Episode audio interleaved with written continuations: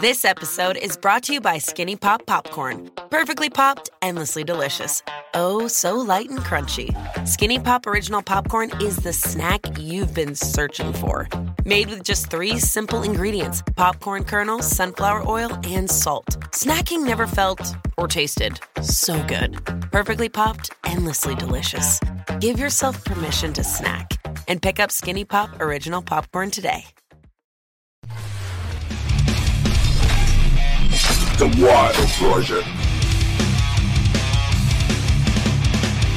Se viene podcast de alto nivel, de alto standing, y es de mis favoritos. Y os digo por qué. Porque es un personaje que seguramente no vais a conocer. El 98% de las personas seguramente no sabrán quién es. Y estos son los descubrimientos, y estos son los podcasts que muchas veces te abren los ojos y dices, bueno, a priori fui por, mira, porque me llamó la miniatura, me llamó el título, pero realmente no tengo ni idea de lo que voy a ver. Y luego cuando os vais de esos podcasts de personas más desconocidas, salís muchas veces alucinados, os aseguro al 1500% de que vais a salir así, porque estamos hablando de una persona que ha sido considerado uno de los mayores falsificadores de arte del mundo buscado por el FBI. Una vida de lujo, de vicio, de grandes fiestas, de riqueza, pero también cárcel, eh, historias mil, anécdotas con famosos y todo con la falsificación de arte en uno de los, de los pilares. Por lo tanto, vamos a tener una vida de película real y, es para mí un honor tener a Oswald Ausletia aquí en The Wild Project. Bienvenido. Muchas gracias por todo lo que has dicho. Es una vida de verdad que, que, si, no fuera porque, porque está documentada, es, parece sacada de, una novela o, de, cualquier serie, película que, ahora mismo esté en, cualquier sitio. ¿eh? Puede ser. Pero no hay que darle demasiada importancia. ¿eh? Quiere decirte, todo es una causalidad. Tú no te tomas la vida en serio, ¿eh? ¿Que no? Un poco en serio. Ni de coña. Por lo poco que hemos hablado, encuentro la pregunta un poco dura de responder, ¿no? La vida no es seria. ¿Cómo quieres que me la tome en serio? Lo que estábamos comentando antes, sufrir, llorar, padecer, desear. Y después, antes aún, porque había la religión que lo aguantaba todo, ¿no? Había cielo, ¿no? Pero claro, ya tenemos una cierta edad para, para contarnos cuentos. Hoy, la realidad, ¿cuál es? Morirte. ¿Cómo me la puedo tomar en serio? Es imposible. Hablaremos ¿eh? tus, de, tus ideas, de este concepto de que todo es un fraude que llevas en, en, tu gorra y de que me la bufa, que es una expresión en catalán de que me la pela. Básicamente, a ti te la pela muchas cosas y consideras que casi todo es un... o casi todo, no, todo es un fraude.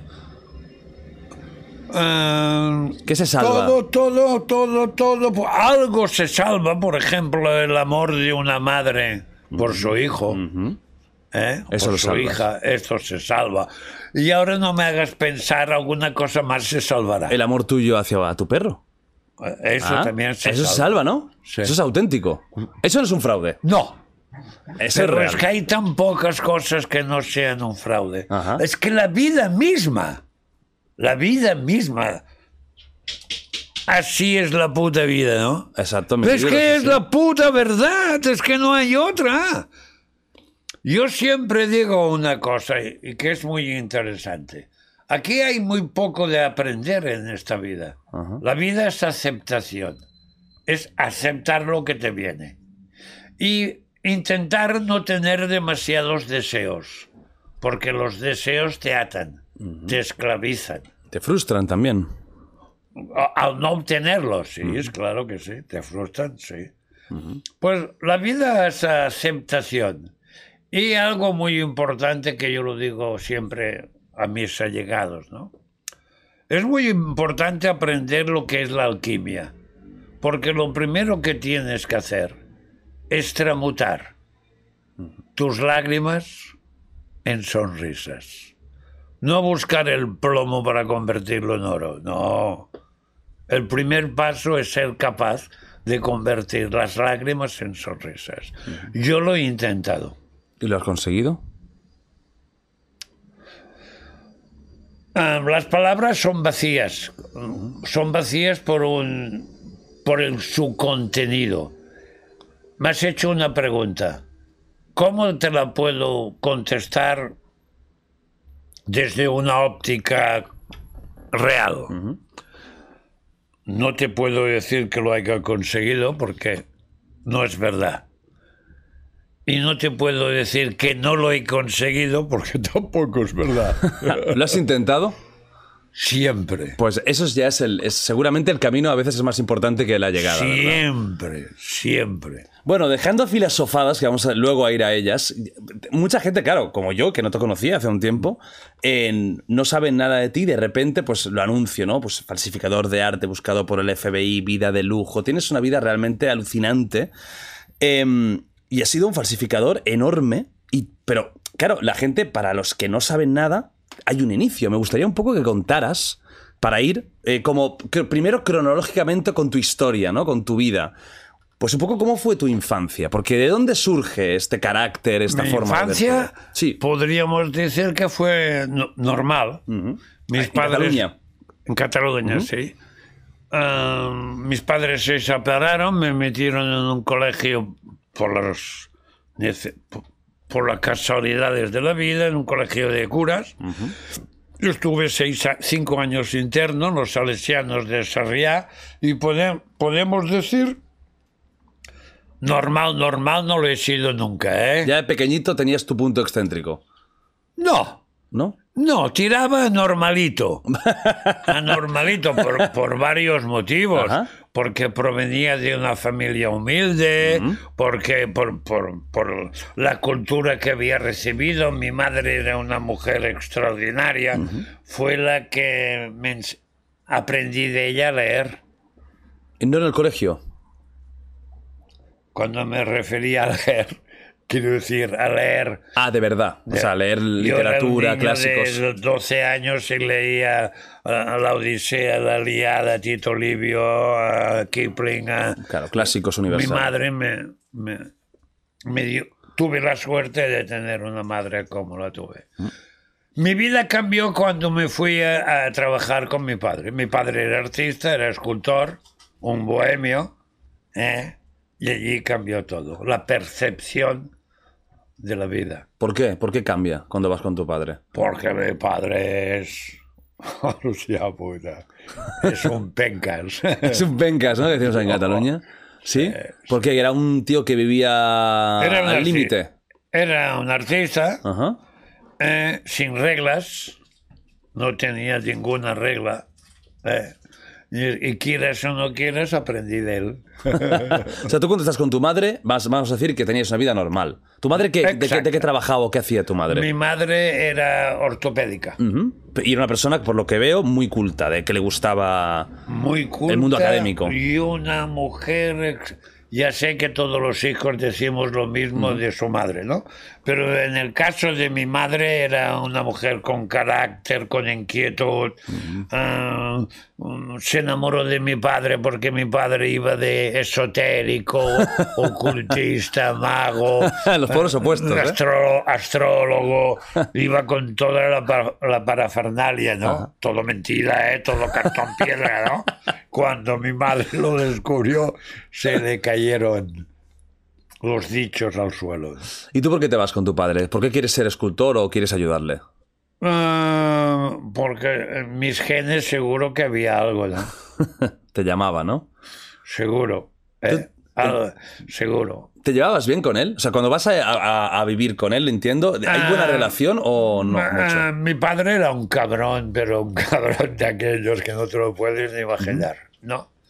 Pero era mi padre y aprendí de él ¿Qué es lo que aprendiste de él? a vivir.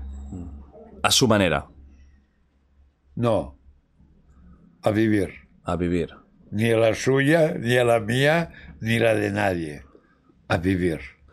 Y- Y solo se vive viviéndolo este camino que nosotros llamamos, el transcurrir por este camino que nosotros llamamos vida. Me enseñó a vivir, a vivir el hoy. El hoy. Él vivía el hoy. No vivía ni en el pasado ni en el futuro, vivía el hoy. El hoy. era capaz de gastarnos una fortuna en un día y a la mañana siguiente no tener un pavo. ¿Y tú crees que era feliz con esta vida? Inmensamente feliz, era un puto egoísta total. Era un egoísta, ¿no? Miraba por él. Total. Total. Mira, te voy a contar un hecho ya para, y para que lo entiendas todo. Sí.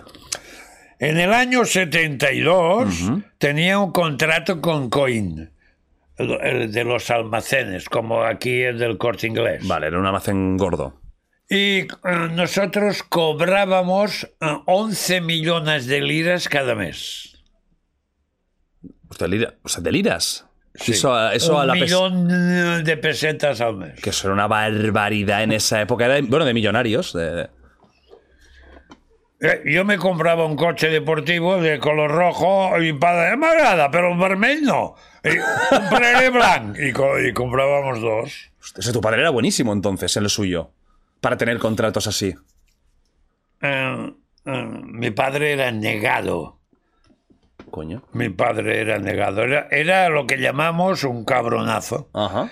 Eh, todo fue por un contacto que yo conseguí en Italia, porque primero fui yo a Italia. Conocí a este Robin Hood, porque era un Robin Hood. Tenía una cantidad inmensa de contactos y es él que nos ayudó a crear las bases de esta historia de Oblestia. Lo único que de la misma forma que se inició, se acabó porque mi padre se largó con su mujer y desapareció. Desapareció de tu vida. No, desapareció Del mundo. del mundo. No sabes nada, no, no has sabido Sí, nada. de- pero todo esto significa contratos para cumplir, cuadros para entregar, Te lo comes tú. libro, y entonces esto cada vez fue a peor, abogados, denuncias, Claro. eh, hasta que mi padre se hun- lo hundieron. Bueno, se hundió él mismo. ¿eh? Antes de ir a, al- al- a lo de Italia, y ya, ya cuando el mundo de, de- más de la falsificación, tú, tú vas a vivir con tu padre, em- a- em- empiezas a trabajar con él, pero tú en ese momento, cuando vas con él, tenías en la cabeza el concepto, la idea de, bueno, la falsificación puede ser, no. Eso es cuando vas a Italia. Vale, tú vas a Italia y provienes de tener un problema con los policías, ¿no? Que habías tenido aquí. No, No. sí. ¿Qué había pasado? O sea, ¿qué pasó? Porque hay como un follón, Hombre, ¿no? ¿quieres que te cuente muchas cosas? eh? Hombre, aquí se viene a hablar, ¿eh? Hostia, ¿quieres que te cuente? Eh, cuando terminé el servicio militar, yo aún tenía ideas ideas políticas, sobre la religión, sobre... En pocas palabras, montamos mi padre y yo una agencia de decoración. Uno de los chicos que trabajaba conmigo, Ujú. que era una bellísima persona, lo llamábamos Angelito, porque ah, un día llegó con la cara hecha un mapa y es que su padre le había puesto la mano, la mano encima. Le había puesto la mano encima porque él había defendido de una paliza que le metía al padre a, A la madre. a la madre. Y entonces, con que en aquella época aún creía yo en los Reyes Magos y, la- y que los niños venían de París, tomé cartas en el asunto. Y fuiste a buscar al padre. Pero cometí un error. Antes de zumbarlo, le quité la pistola. Ah, tenía pistola el padre. Claro, porque era guardia civil. Hostia. El padre era guardia civil. Hostia. En pocas palabras, me cayó el pelo. Claro, porque eso era como atacar a un policía, fuerzas del Tú orden. no, ¿no? sabes, no sabes, no te imaginas. O sea, ibas a la cárcel seguro. No, fui a la cárcel. En ese momento ya. Oh, hombre, mira, aparte de estar tres días en comisaría y recibir más hostias que un ventilador, porque me dieron de hostias por todas partes, ¿eh? Ah, me metieron dentro, me pedían 22 años por eh, ah, delitos contra la seguridad. De, bueno, ¿para qué quieres que me enrolle? Claro. Eh, Historias para no dormir, en aquella época. 22 años por, la por las armas. Claro. Pero nunca fui denunciado por el Guardia Civil, ¿eh? ¿Y por qué crees que no? Por vergüenza, digo yo, ¿no? Pero por la del ar- por la arma, sí. Entonces, ¿cómo es que no pasaste 22 años en la cárcel? Porque allí, eh, allí, allí descubrí que todo es mentira. Cuéntame, Yo- cuéntame. sí, eh, mi padre tenía mucho, estaba muy bien relacionado y entre una de las personas de toda la vida que estaba muy relacionado era con el doctor Bios, catedrático de la Universidad de Barcelona. Catedrático, ¿eh? Tela. Y, y yo hice un poco lo que hago siempre. En según qué situaciones adopto un personaje. ¿Qué personaje adopté en este caso? Enfermo. De la cabeza. Y el doctor Rubiols en 90 días consiguió... O sea, Que hiciste un- una especie de enajenación y lo que fuera. Y... Sí, lo cuento todo en el libro. En el- pero el libro no está aún a la venta, ¿no? En enero. En enero sale. Y tienes un documental en Filming Sí, también. que está arrasando. Sí. Que es, que es un seguimiento tuyo y tu vida. Sí. Em, mm, yo no- humilde no lo soy, pero la humildad me encanta. Eh, la película eh, es la obra de otro artista, Quique, el director. No es mi obra. Yo en la película interpreto a este personaje. Tú eres su ves- musa un poco, ¿no? Dime. Tú eres como su musa en esa, en esa obra. Bueno, él, él lo considera así. sí, sí. Yo no. ¿Te ha gustado hacerlo o qué? Te ha dado completamente igual. Mala bufa, ¿no? Pero, me- pero en- con respeto, ¿eh? Sí, mala bufa, pero... con respeto hacia toda la gente que ha intervenido, la producción, la gente, con respeto hacia ellos, total. Claro. Pero, ¿qué ¿Y tú qué has hecho? Interpretarme a mí mismo, llevo ya muchos años interpretándome. Quiero decir que Pero no ha fíjate que- ya en ese momento ya hiciste tus, ya, tus engaños, claro, tú te hiciste el loco, hablando claro, ¿no? Y te, y te, y te sacas de ahí. Vale, tú de ahí... Pero en, la- en Estados Unidos Ah, igual, ¿eh? no, sí, no, no, sí iremos, Ah, iremos, iremos, hombre. Con silla de ruedas, ¿eh? No, no, si iremos a, a tus, a, a tus aventuras. Em, te sales de... O sea, consigues no, no ir a la cárcel con... Pero con- me tengo que ir de España. pero tienes que pirarte. Me tengo que pirar. Vale, porque era como un acuerdo, ¿no? Ah, un acuerdo, no, porque el doctor Ubiols podía parar el, el primer golpe. Pero si íbamos a juicio había el peligro que me metiesen en un, en un psiquiátrico. Claro, un manicomio ahí que es que no sé qué... Y había que ver lo que son los, la- los locos como eran tratados. ¿eh? Y, y más claro, tú serías como, hubieras sido como, como un loco, además criminal, porque es, no es lo Sí, mismo pero, que. pero tienes que pensar que yo me hacía el catatónico. Catatónico, hostia. Quiero decir que estaba con los ojos abiertos, estirado en el hospital, porque conseguí que me llevasen al hospital. Pero el hospital me dejaron allí tirado, que es en una cama, ¿eh? Para que me, me subiesen al manicomio, que es donde quería ir, pues tuve que hacer, bueno, no Show, ¿eh? el show. Pues- Sí, muy bien. ¿Y cómo sabías cómo era, cómo, cómo actuaba un catatónico? Ah, ¿O fue improvisación? Ahora te, te lo contaré, ¿no? El doctor Ubiols, que era amigo de casa, cuando llegaba a casa siempre, Osval, ¿cómo estás? ¿Cómo estás? Siempre, siempre igual. ¿Cómo estás? ¿Cómo? ¿Estás bien, Osval? Siempre igual. Me decía, tú serás artista de cine, me decía el doctor Ubiols. Y yo le decía, "P- Mestre, ¿y por qué, por, por qué artista de cine? Porque todos los esquizofrénicos terminan haciendo cine. Te decía eso. o sea que vamos, que ya te tenía calado Ya, desde- él ya me tenía calado. Caladísimo. Sí. Luego, tienes que pirarte. ¿Y dónde te vas? Andorra. Hostia, mira, como los youtubers. o sea, o sea, todo, todo, todo, lleva al mismo sitio. ¿eh? Andorra, Andorra. Das a Andorra. ¿Y por qué Andorra? Porque queda cerquita, ¿no?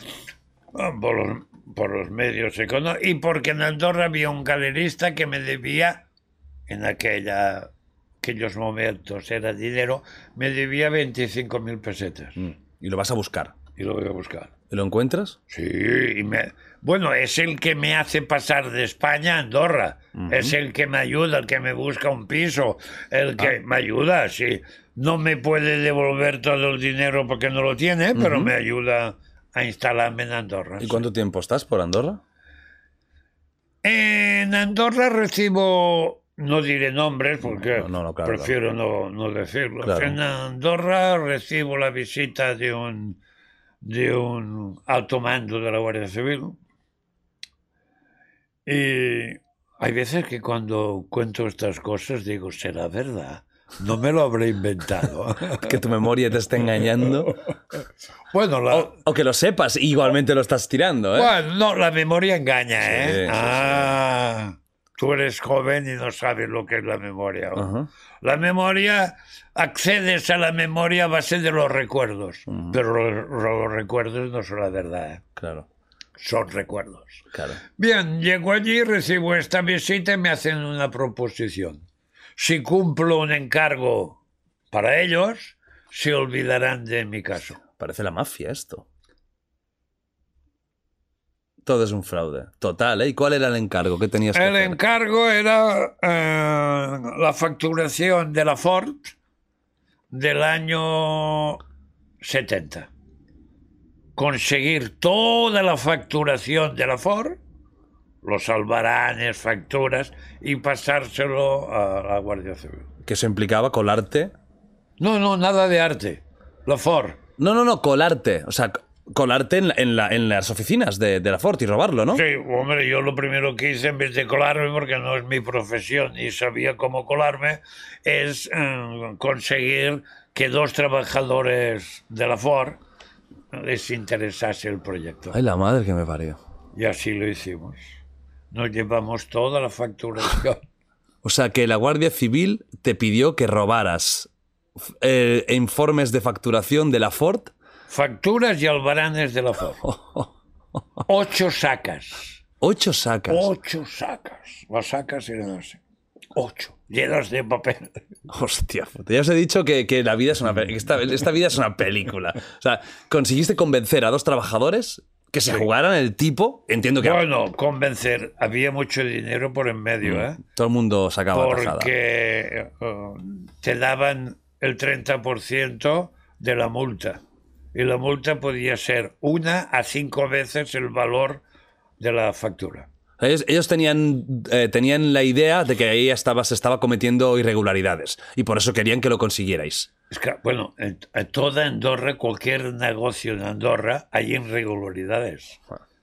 Porque lo que venía era un tío de España y cambiaba la radio. No la podía. Cambiaba las gomas. No podía. Cambiaba la... No podía. Cambiaba los asientos. No podía. Tenía que declararlo después en la frontera. ¿Quién lo declaraba? Nadie. Nadie.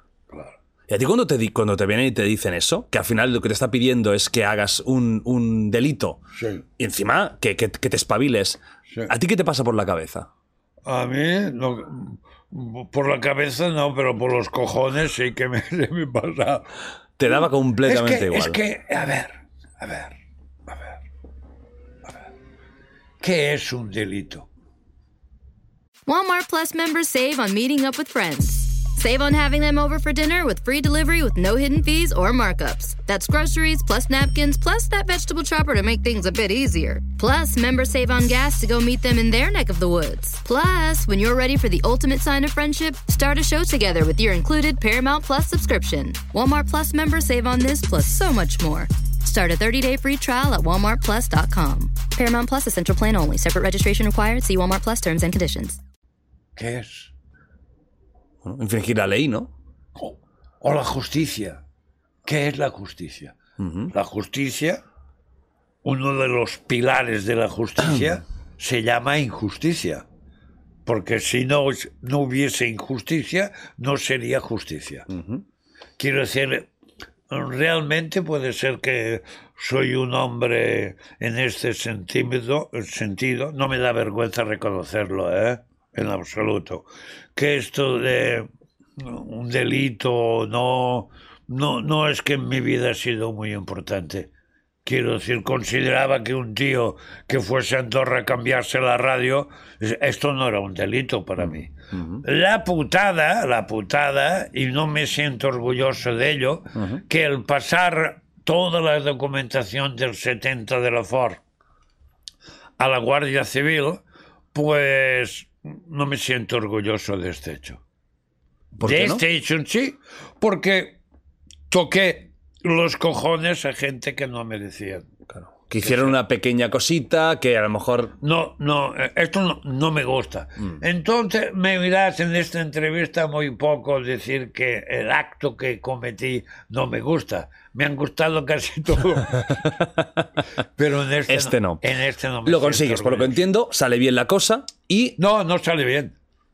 ¿Por no, no la sale? Guardia Civil lo primero que hace es denunciarnos a la policía. Ah, o sea que hay traición Ah, pero escucha, ¿qué pone aquí? el fraude. ¿Pero tú crees que se iban a, dar millones de, de las multas a tres desgraciados de mierda? eh? Hostia. Sí. Lo Hostia. primero que hizo es como darle el chivatazo a la policía. Hostia. A en, en aquella época se llamaba el comisario jefe Armengol. Ajá. Y nos metieron todos adentro. Hostia, os meten en la cárcel. Otra vez. Otra vez. Sí. ¿Y esta vez cuánto tiempo estás? Tres días. ¿Y esta vez cómo sales de, Eh, de igual. ahí? Igual. Loco, también locura. Igual. Senyor Mangol, no li dirà res al meu papa, eh? No, no perquè em- tornarà a posar al col·legi intern. Y te haces el loco. Esto es lo que digo. No me sacaron nada, ¿eh? No, nunca admití nada, nunca firmé nada. Y a partir de aquí ya Hostia. vino otra vez el doctor Ubiols, que era ciudadano de honor de las Valls. O sea que era un tío respetadísimo en, Era en era- Cataluña. es el que inventó el electroshock químico. Hostia. O sea, era una eminencia, Una eminencia. y amigo de la familia. Él se fue a Brasil encontró una planta que te metía un chute con la planta y era como un electroshock que dabas. Hostia. Sí. Vino y me sacó. Este tío, aquel, aquel que no puedo estar aquí a la Caltenska y me, me soltaron. Y esa vez sí que te piras a Italia. Eh, Ahí sí. ahora. ¿Y por qué Italia en otro país? ¿Había algo ahí que te llamaba la Porque atención? hablaba italiano. ¿Hablabas italiano? Sí. Ya había ido varias veces con mi padre Vale. a exposiciones, a Vale. gente, y conocía gente. Y el, el galerista en el cual había colaborado, me debía dinero y teníamos un buen rollo, era italiano. Y tenía la galería en Vicenza. Ah, claro, todo ya, ya iba perfecto para que terminaras ahí. Antes de entrar ahí, sucedió un hecho, que es- es muy simpático, lo cuento en el libro. Ajá. Eh, todo lo que te estoy contando, eh, hay algunas cosas que son un poco difíciles de creer. Pero es que si- son así, ¿qué coño quieres que te Claro, diga? claro, Son- claro. Son, son y ya está, ¿no? Eh, cuando logro huir de Andorra, eh, yo estaba casado, tenía dos hijos. Eh, el comisario jefe Armengol llega a mi casa, coge a mi mujer y la mete dentro. Y le dice a mi madre, eh, si quiere que soltemos... Claro que hoy en día decirte esto, la mayoría de la gente que nos escucha le es muy difícil de creerse que un comisario pueda coger a una persona que no tiene que ver nada y la meta dentro y diga, si no viene, si tu marido no se presenta, tú no sales de aquí. Esto es muy difícil de creer que uno se lo crea. Pero si es así, ¿qué quieres que te cuente? Así se hacía. ¿Lo entiendes? Yo lo arreglé bien. Pronto escribí una carta al, al señor Armengol que le dije, "Am, señor Armengol, eh, en mi vida hay, hay muy poca gente que le pueda dar las gracias. Yo a usted le tengo, eh, le estoy agradecido porque ha sacado esta mala puta de mi mujer que solo hacía tocarme los huevos de mi vida. La soltó inmediatamente. Porque vio que no tenía ningún valor para ti. Claro. Sí. Sí, sí. Siempre has sido muy espabilado, ¿eh? Siempre. Porque esto que se le ocurre. En vez de hacer el drama y preocuparse, decir, hacer ver que esa mujer es odiosa y que gracias. Y efe- Pero es un contrario. poco de cajón, ¿no? Ajá. ¿Tú, qué, ¿Qué opinas tú? Que eso es muy ¿Qué tenía que decirle? A moriré sencilla, inspector mongol. Yo no puedo dormir, no puedo dormir por las noches. Estoy desesperado. ¿Esto querías que dijese? No, porque eso es darle el poder. ¡Hombre! En cambio decirle, hostia, qué suerte tengo, me la ha sacado. ¡Oh, cómo se lo agradezco! Claro, Yo eh, estuve medio año en Francia. Ah, primero en Francia, antes de Italia. Sí, porque eh, eh, en Francia vivía un vivía un a uno de los hombres que he admirado más en mi vida. Era era había creado una religión, el esterismo.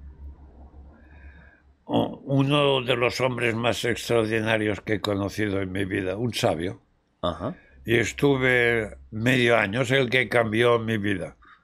Cambió mi vida porque yo era fruto de la, de la, era fruto de la cultura de mi padre, que es todo vale. todo vale. Él me dio otro enfoque y gracias a este enfoque, cuando me marché a Italia, ah, en minúsculas, triunfé. ¿Qué enfoque te dio el- esta persona? Se- sería muy largo de contarlo. Él era un esoterista, Ajá. un ocultista. Lo que, para, para entenderlo, um, era un hombre sabio. Y viste que todo vale no es así. Hay, li- hay líneas. Sí, señor. Hay líneas. Y una de las líneas era no joder a quien no se lo merece. Es claro que sí. Que tu padre no era así. Tu padre me- hubiera jodido a quien Mi fuera. padre mientras no era fuera. Atila. Donde pasaba él ya no crecía más la hierba. Arrasaba, ¿eh? Pasaba. Cosa que yo nunca he sido así, porque me traumatizaba. Que el... Pero, escolta, tornem, vol- devolvemos la pasta a este tío, ¿no? ¿Te das cuenta las puertas que no... ¡Caldonguin pa'l col! Mi padre era... Vamos, que, que si él sacaba rédito, que como si se mueren Una- cinco niños eh, y, y una familia. Una tila, una tila, una tila. Y de ahí, de Francia, después de este aprendizaje, de estos seis meses, te vas para Italia. Sí. Y ahí a Te Italia. estoy contando mi novela, entonces no la comprará nadie. Hombre, ¿eh? que no, ya te digo yo que no. ¿Cómo se llama ahora el libro? El falsario. El falsario. Y es que es una, una biografía tal cual. Tu vida. No, es la, la experiencia que yo lo llamo el convento, los nueve meses, porque hay, hay que recordar que tuve que pasar nueve meses en una cárcel estatal, no federal, estatal. En Estados Unidos. Sí. Pero hablaremos luego, ¿eh? De Estados Sí. Unidos, sí, sí, resérvate Que porque... es, rock, es rock duro, ¿eh? Eh, bueno, y el FBI buscándote, ¿no? Bueno, el FBI me... A ver, se ha creado un poco así El de... de- Bueno, luego, luego me cuentas Vale, lo del FBI. vale. Porque esas, o sea, a la gente, a los chavales que están viendo esto, el FBI les mola, la CIA, ¿no? La americano, ¿no? Pero es que es interesante, coño, es que, es que tu vida es muy loca. Em, lo que decía, el libro, el falsario. Entonces es un poco tu aprendizaje, ¿no? El libro cuenta un poco estos últimos tres años de mi vida. Mm. Con, con, porque eh, eh, cada capítulo tiene un cuento filosófico en forma de parábola. Mm. Cuenta mis experiencias en una cárcel eh, estatal americana. Lo- Digo lo de estatal porque no tiene nada que ver con las cárceles federales. En las cárceles federales es ot- otra historia. Pero las del Estado son privadas. Tú puedes poner una cárcel. Hostia.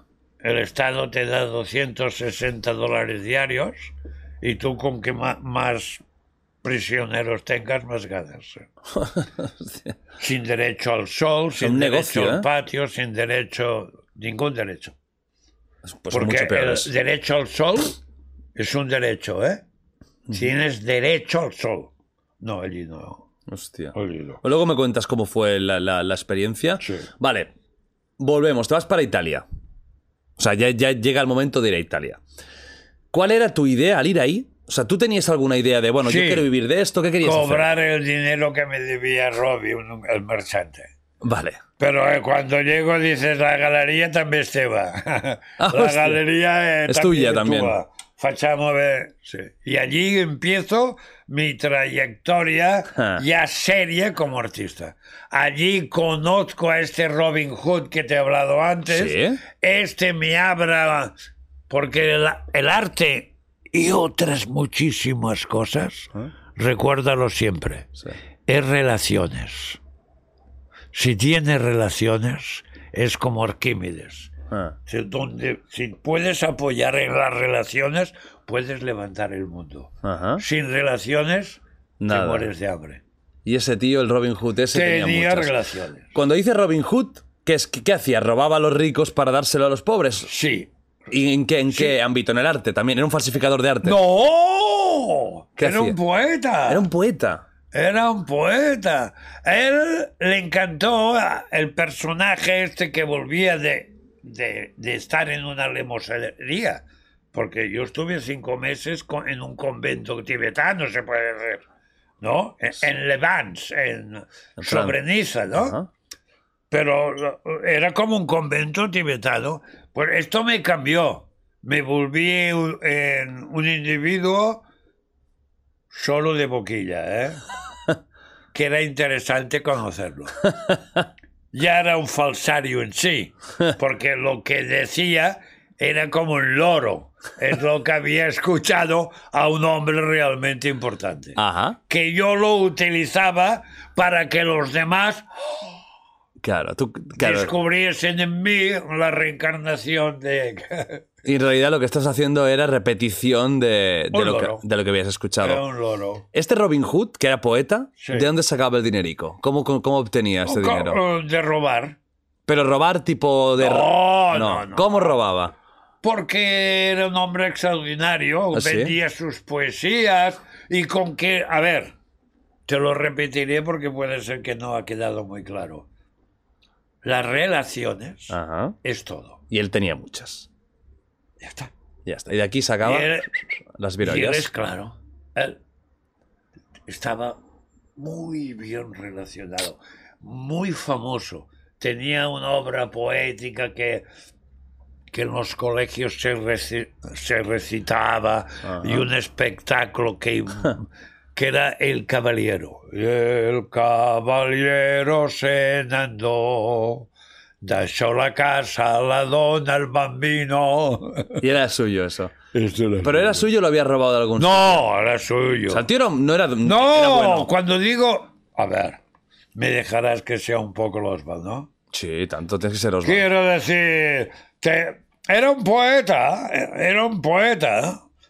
¿Lo entiendes? Ro- cuando he dicho robaba, no, no, nunca robó nunca nada, por amor de Dios. Pero tenía la posibilidad de decirle a, a una de las bodegas más importantes de vino de toda Italia, ah, da- dásame 500.000 a que ya te le da... y lo hacía. Y, y le daban. Ujú, Porque era un personaje, era un poeta. ¿eh? ujú. Un artista. Sí, sí. Y este tío quedó, quedó impresionado de este Oswald que venía de una lamosería tibetana en el, Mediter- en el Levante. Y cuando dices que empezaste como artista, ¿es que empezaste a falsificar o que tú empezaste con tu propia obra que, que era Empe- tuya? empecé con mi propia obra. Con tu propia obra. Claro. ¿Y qué estilo tenía tu obra? Muy miro, mirosiana. Ajá. Sí. O sea, te, miró, te era para ti un... Un era tu dios, referente, digamos, un ¿eh? dios, un referente. Referente. Sí. Hasta que este galerista. Bueno, te lo estoy contando todo, tío. Sí, hombre, claro, claro, que aquí- aquí se viene a contar todo, ¿eh? El libro ya no tendrá vigencia. no te cuento más. te- No, hombre, no. Hombre. Osvaldo, tienes que contarme. Hasta que este me dijo, ¿quieres ganarte 5.000 pes- pesetas de la época? Sí. Y yo le dije, ¿a quién hay que matar? ¿A quién hay que matar? Tú ya decías. Y Este- en- este- él se inventó una historia que resultó dar dio resultado. ¿Y cuál era la historia? Mi mujer de aquella época era una bámbola. La tuya. Sí. Ah, estás casado otra vez ahí en, en Italia. La pr- no, ya estaba casado en España, mi primera mujer. Ah, la, que Mi- la del comisario, ¿eh? la del comisario. Vale, vale, era una bámbola, era una muñeca. Ajá. Y, y me dijo, podemos decir que tu mujer es la amante de Miró. Y Miró, en tanto en tanto, le hace alguna pieza, algún dibujo, alguna Ay, historia. la madre que me parió. y, y- y yo la vendo. Y dije, ¿y me das cinco mil? ¿Por esto solo? Sí. Ya, ya tienes el cornudo. O sea, para que la gente lo entienda, os inventasteis que tu mujer era amante de Miró, Sí. que Miró le regalaba a ella en privado cuadritos y estos cuadros eran Miró auténticos. Así empezó. y con que lo vi tan fácil. ¿Cómo sí? Y tú sabías imitar perfectamente a Miró. En aquel momento no me gusta ponerme medallas que no me corresponden. En aquel momento me faltaban tablas, que acabó de dármelas mi padre. Ay, tu padre reaparece en la historia. Es claro, porque no ves que las relaciones de que me da Giorgio Témolo son, me da, me pone un contrato de un millón de pesetas mensual si traigo a mi padre. Ah, eso es lo que contabas antes, ¿no? Claro, se Y- coge antes un mentiroso que un cojo o algo parecido. Algo parecido, ¿no? Hostia, ¿y qué, qué quería de tu y padre? entonces yo, la obra de mi padre, ¿eh? mi padre era escultor, pintor, y entonces mi padre viene al principio con recelo. Con recelo, porque pensará, pero cuando le puse la pasta encima de la mesa ya no. El recelo ya- se termina, ¿eh? Ya no recelo. Hostia. Y a partir de este momento nos toca vivir pues un, un sueño de vida. Un sueño de vida. A mi padre le gustaban mucho las putas. Se iba cada noche de putas, de juerga. Ya. No me sorprende, ¿no? o sea, no sé por qué no me sorprendía, ¿eh? O sea, que creo que queda bastante. Sea, un Y- fistero ahí. Y escucha, y de tener un apartamento en Vicenza, una, una villa en Bassano, un, un, una- un castillo en Venecia, un- a vivir una vida de ensueño. ¿Tú en ese momento cuántos años tenías? Yo tenía que tener 24. Y con 24, con las falsificaciones te haces millonaria. No. No, las falsificaciones no hacen parte aún de mi vida. Ah. ¿Y, qué, ¿Y por qué? Entonces, ¿por qué? A ver, sí.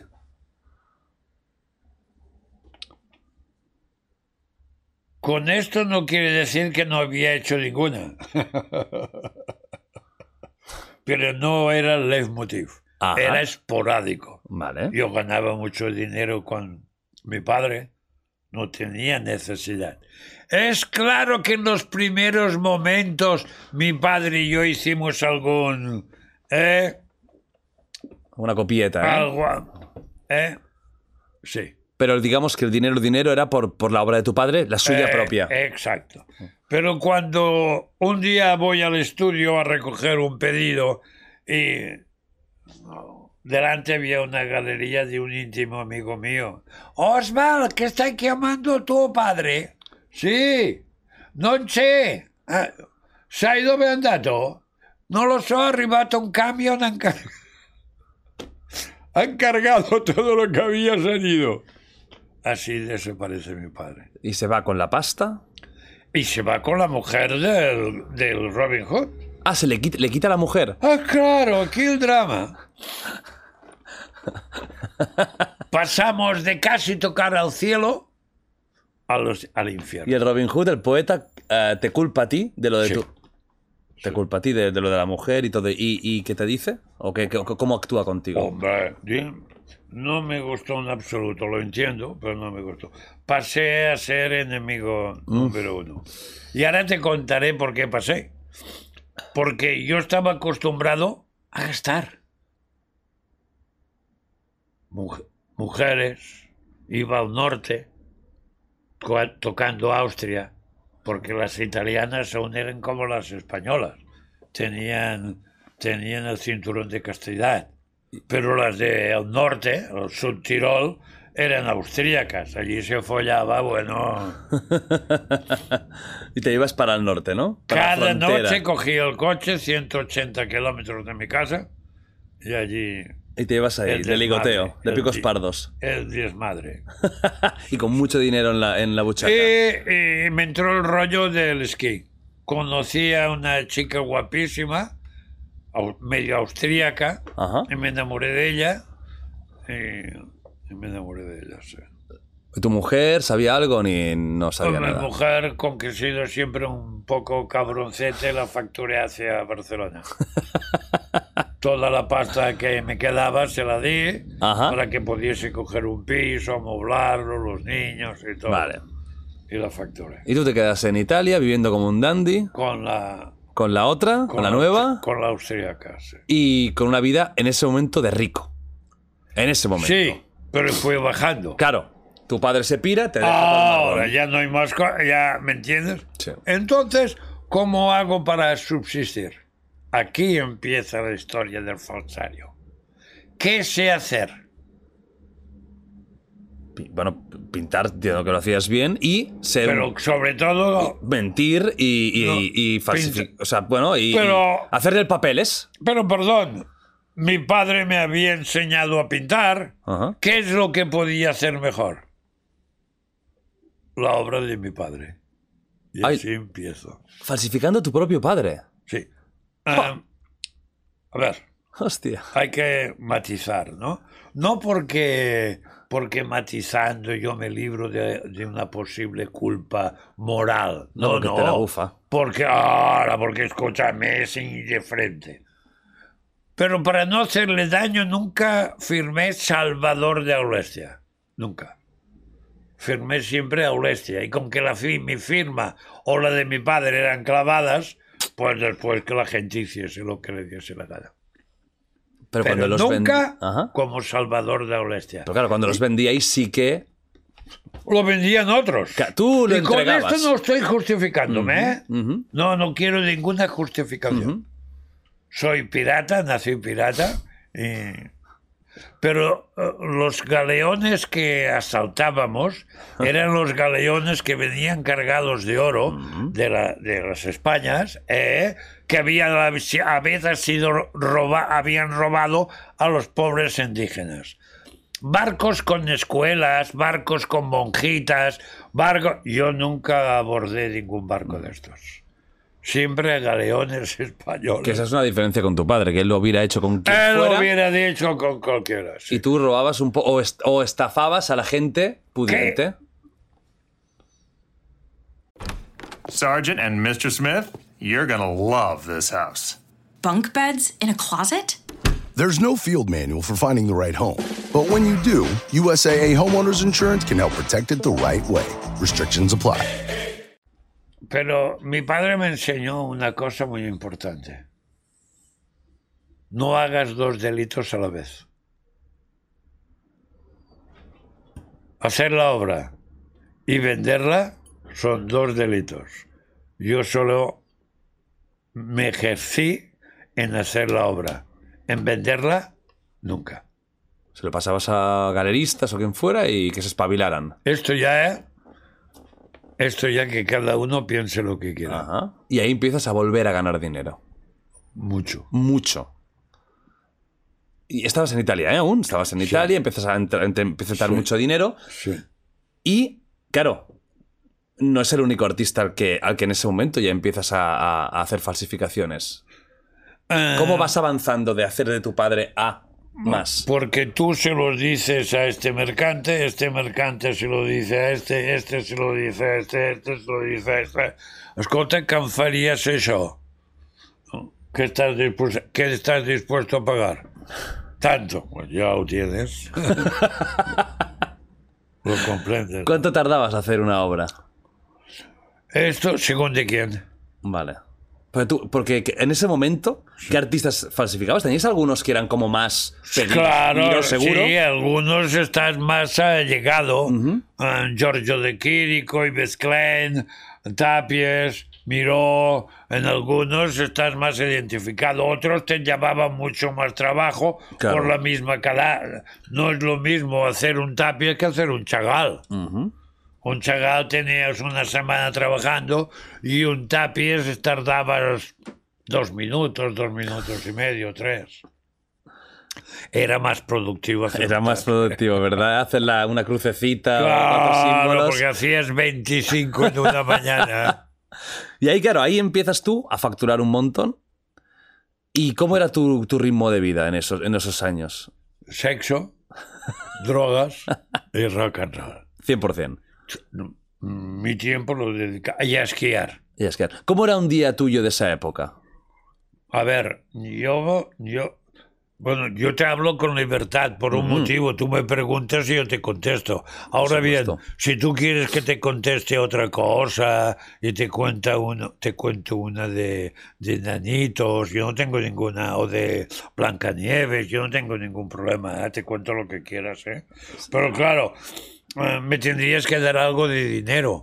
Porque sí, porque contarte una historia que me la tengo que inventar es un curro. Pero cuéntame real. Ah, Eso es lo que me hasta interesa ahora a mí. te estoy contando lo real porque es lo que me cuesta menos. Claro, el otro ya es un curro. Alto.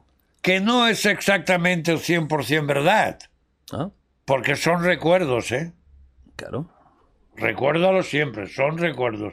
Y esta es la gran hija de puta que todos tenemos y está aquí. La gran, yo la llamo la gran, el gran mentiroso. La memoria, ¿eh? Sí. Eh, la pregunta me habías dicho. Em, estábamos hablando del, de- del ritmo de Ah. vida y de un día a día, tu- un día Sí. normal tuyo en ese momento de apogeo. Yo, yo soy eh, sexualmente normal Mm, hasta que llego a España. Pero antes de llegar a España, mi mujer, la austriaca, va a la peluquería que era del mejor peluquero que había entonces en Italia, se llamaba Coppola. Y leo la publicidad de, de otro peluquero español, Narciso Ibáñez. Dice, cuando lleguemos a España, a Barcelona, quiero que ir a ver a este peluquero y que me corte el pelo. ¿Eh? Y, y así fue. Llegamos a Barcelona porque, claro, yo tenía dos hijos. ¿eh? De la, De la primera de- mujer, De la primera ¿no? mujer, ¿eh? Ah, y ella dijo, "Mm, me voy a hacer cortar el pelo por este Narciso Ibáñez. Y se fue. Y cuando volvió, dije, coño, que, que- que corte. bo-". Sí, pero el tío era un cara, me metía mano, me dejó de ir a follar al lavabo, de aquí a allá. Era un figura. Un feo, sí, un cara dura, vamos. Eh, yo me hice íntimo amigo de él. y este me descubrió un mundo para mí desconocido, Ay, madre, qué mundo. el del sexo y las drogas. ¿Pero ¿No lo conocías en Italia? No, ¿Drogas no, no habían ahí? no, No, es en, es en Barcelona. a ver. Nada, nada es un sí en su totalidad. Ah, nada es un no en su totalidad. Quiero decir, cuando te, ha- te hablo de drogas, hablo de un consumidor. Yo no te digo, un día tenía una amiga que era de Padua, era un volcán, un volcán. Yo vivía en Venecia y ella en Padua, pero esto era un volcán. Recuerdo un momento, yo era un, un español, un caliente, un calentorro español, que nunca había visto un chocho. Hay que ponerle textual, eh, hay que poner en, en- en la época de que sí, estoy sí. hablando. Y una vez me dijo, acá esta, esta noche voy a cenar con Marcelo Mastroianni. ¿Quieres venir? Ah, hostia. eh, Dijo, hombre, sí. Ajá, el del cine. Sí, y con que de Venecia a Padua habían 25 kilómetros, imagínense.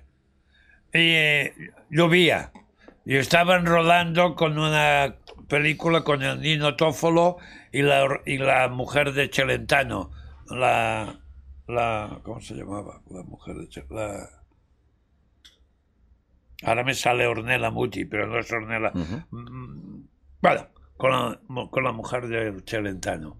y, y- y- y claro, en, en una, llovió durante tres días. Así que estuvimos tres días en el hotel de Paduanele, que es donde había el, la, la corse de caballi, ¿no? El hipódromo. Sí. Tres días de juerga. Sí, Escado había tenido contactos O esporádicos. sea, tú habías estado, estuviste tres días de, de traqueteo con Mastroianni. Sí, con con Mastroianni, con algún putón verbenero, con esta amiga mía, con Lino Tófolo y con la mujer con, Orfeis. No, le- oh, oh, ahora no me sale su nombre. La, la mujer de la Adriana Chelenta. O sea, vi- viviste ya tus, tus, tus fiestas. Pero cuando vuelves a Barcelona, Sí, pero, eh, él te enseña lo que es el día a día de esto, ¿no? Sí, pero eran fiestas like, No, las de Barcelona no, eran hardcore. rock duro. Rock duro. Rock duro. O sea, ¿A qué- orgías, eh, lo, que te puedas a tope.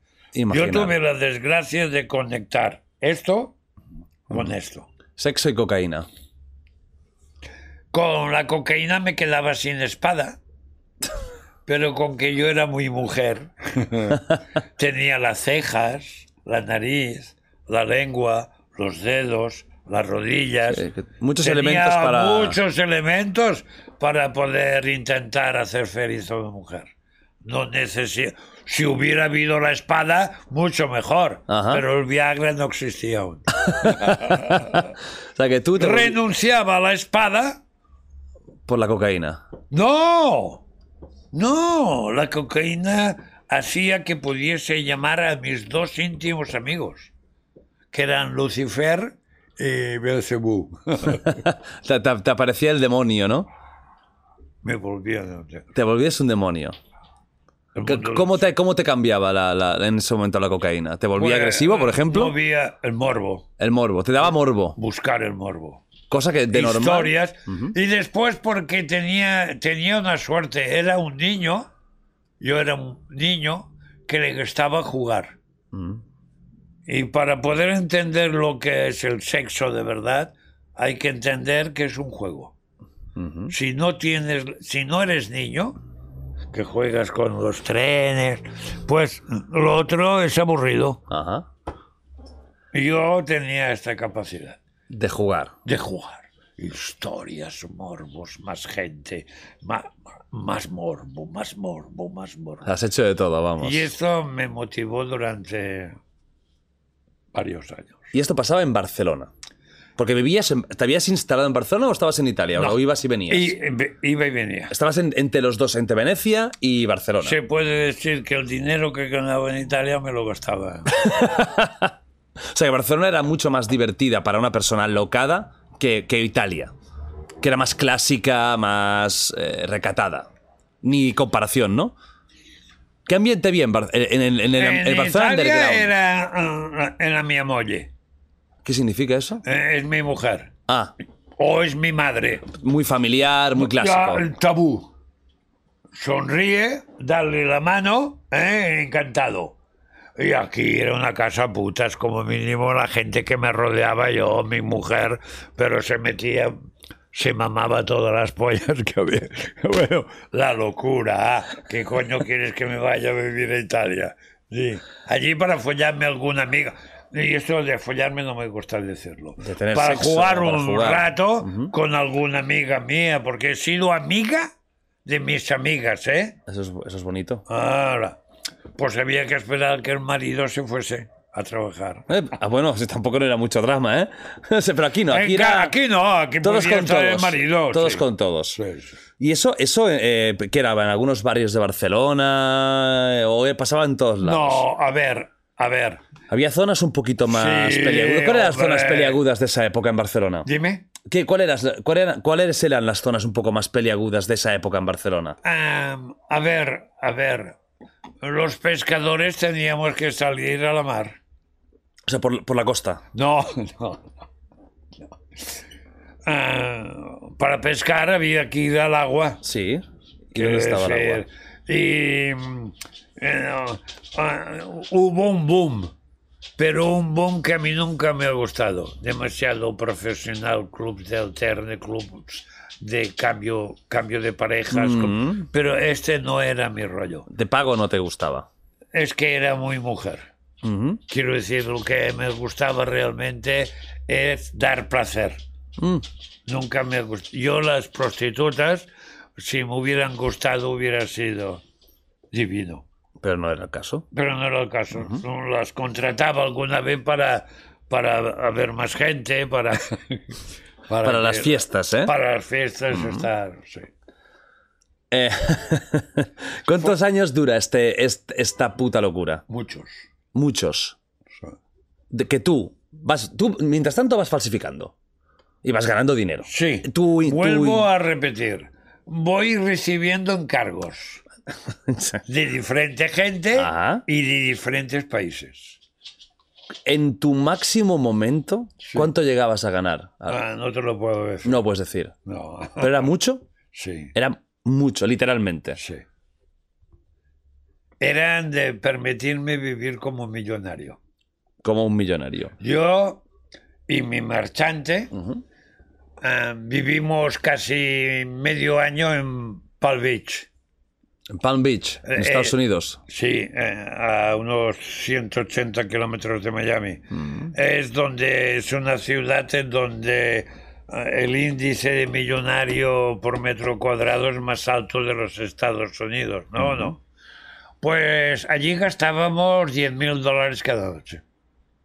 Cada noche en vuestras fiestas, cenas, 10.000 dólares. De esa época.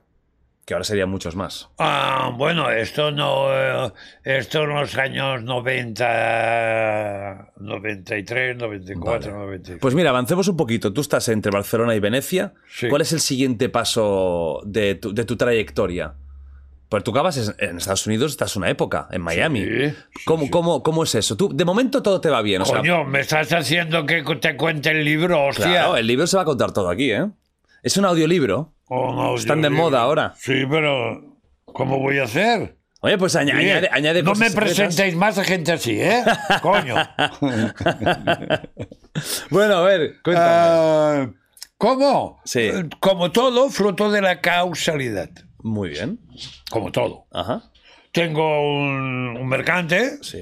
un buen amigo, que me dice, he conocido a trámite otro grandioso falsificador. Eh, que le está comprando todo. Todo le compra este mercante de Estados Unidos. Coño, hazme tres piezas de Miró y... Digo, págamelas. No, no, vamos a a- a- a 50-50. ¿no? Vamos a... Entonces, claro, no, porque no las puedo llevar, porque las aduanas, firmado, Ventura, las- bueno, el rollo que no te voy a contar. Sí, ¿no? te- que te vas para Miami. pues vas para Estados Ahora me voy a Miami con las tres piezas. Y allí estamos. Este no nos hace ni puto caso. Un guaperas, pero. ¿Sabes lo que es un guaperas de verdad, no? Este solamente. De jugar. Lo veíamos a las 7, a las 8 de la tarde cuando se levantaba. ¿eh? Y hasta las 5, las 6, las 7 de la mañana que nos despedíamos, eh, lo veíamos, pero claro, no se hablaba de negocios. Claro. Se hablaba de putas, de todo lo que tú quieras, pero no de negocios. Hasta que llegó el momento, hasta que llegó el momento que este ah, me cansé de esperar y le dije me voy. Y me dijo, no me acuerdo, dice que, ¿y las piezas? ¿Cómo los vas a pasar por la aduana? Digo, ¿cómo los voy a pasar por la aduana? Cogí una de las piezas y dije, ¡Rack! ¡Rack! ¡Rack! ¡Ay, no, no, qué haces! ¡Estás loco! Y así me pagó y me marché. Este fue el primer contacto que tuve. A partir de aquí, Curioso. Ya ves, haces relación, ¿no? Con. con él, sí. Claro. ¿Cuándo te instalas a, a Estados Unidos? Pues me instalo en el 90 y 95. Y a, a Miami. Sí, al principio voy con mi... Ya me, me volví a casar con una andaluza. Ah, o sea, ya la, la, la de la, de la medio austríaca se Sí, acabó. Y se acabó. Con una andaluza que estaba de un meus año. Ajá. Oh, una rubia andaluza con una gracia. Y, al final de esta historia con la andaluza, que tuve dos niñas con ella, ¿no? Ella quería irse a vivir porque la época que era in irse a vivir a Miami. Julio Iglesias, todos iban, iban Todos los ricos iban para Miami. para Miami, ¿no? Y me la llevé para escoger casa y toda la historia.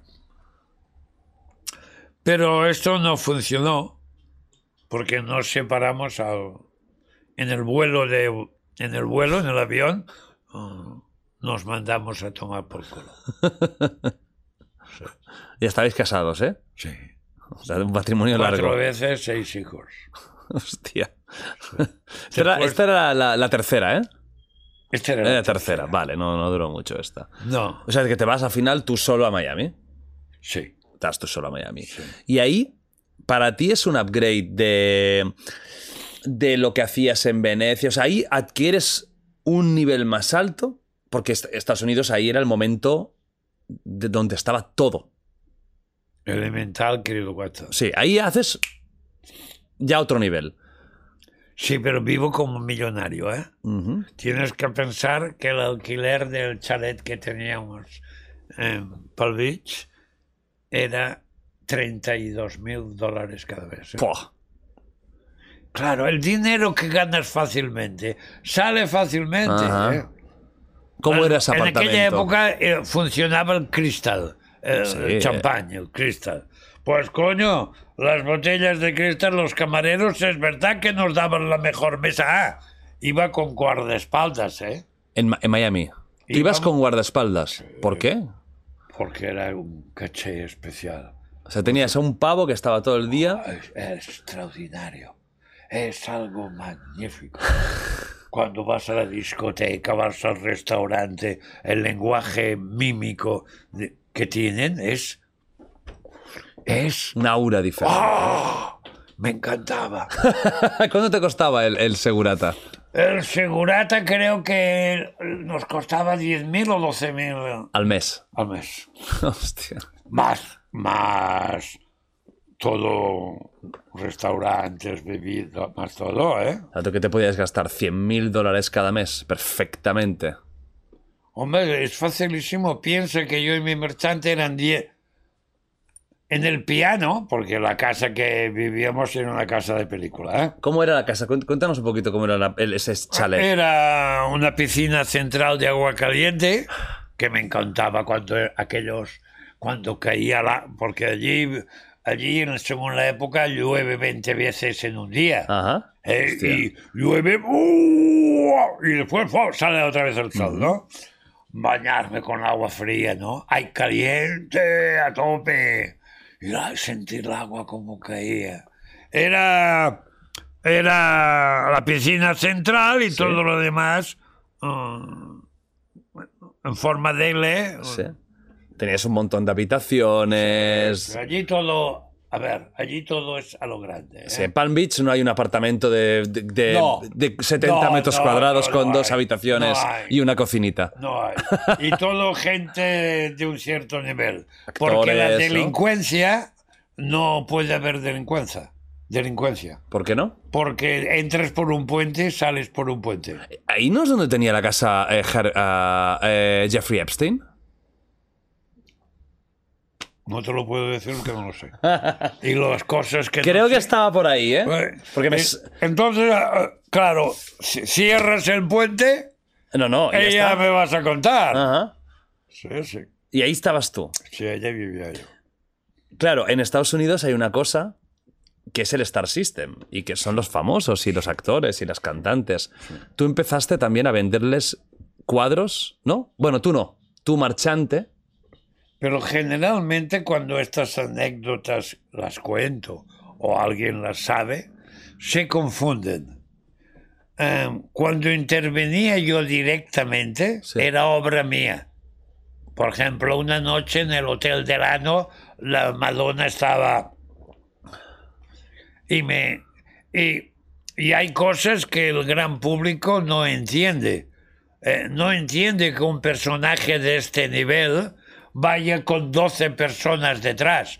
Una que escucha los guiones, la otra que entiende de arte, la otra que es una experta en muebles, en, en apartamentos, si hay que comprar algo, o otra que solamente escucha la, la publicidad que le, Va- van con una... Un séquito. Ahora, no creas que era la Madonna. Ah, quiero esta caja. No. La mercante que llevaba Madonna me compró una caja de metraquilado y me pagó 30.000 euros. O sea, engañaste la- a, la, a, la, a la mercante. No, era mía. La caja era mía. Ah, una- ah, solo una caja. Una caja de No metraquilato. había, na- no había pintura dentro. Sí, la mía. Ah, ah, pero no era una falsificación de otro no, artista. no, yo, era nunca tuyo. lo, yo nunca lo he hecho. Nunca. ¿El qué? Vender algo Tú, que- direct, tú directamente. O sea, cuando tú vendías algo, tú vendías tu obra.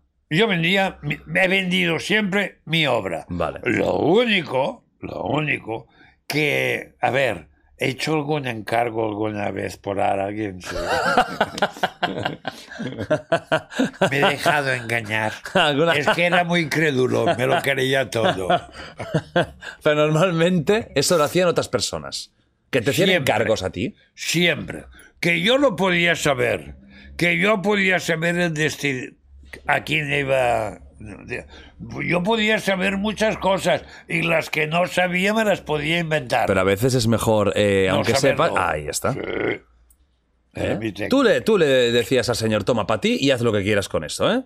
Esto vale un millón de dólares. Toma, Véndelo. Yo cobraba lo que era justo Ajá.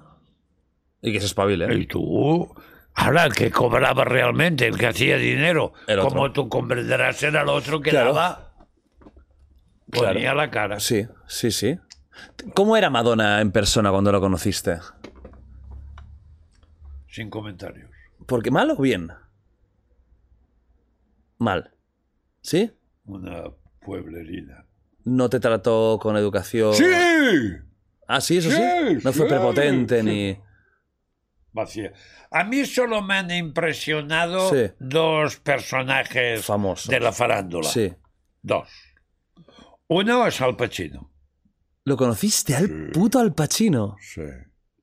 Y otro, Marcelo Mastroianni. Bueno, con ese por, por varios motivos, ¿no?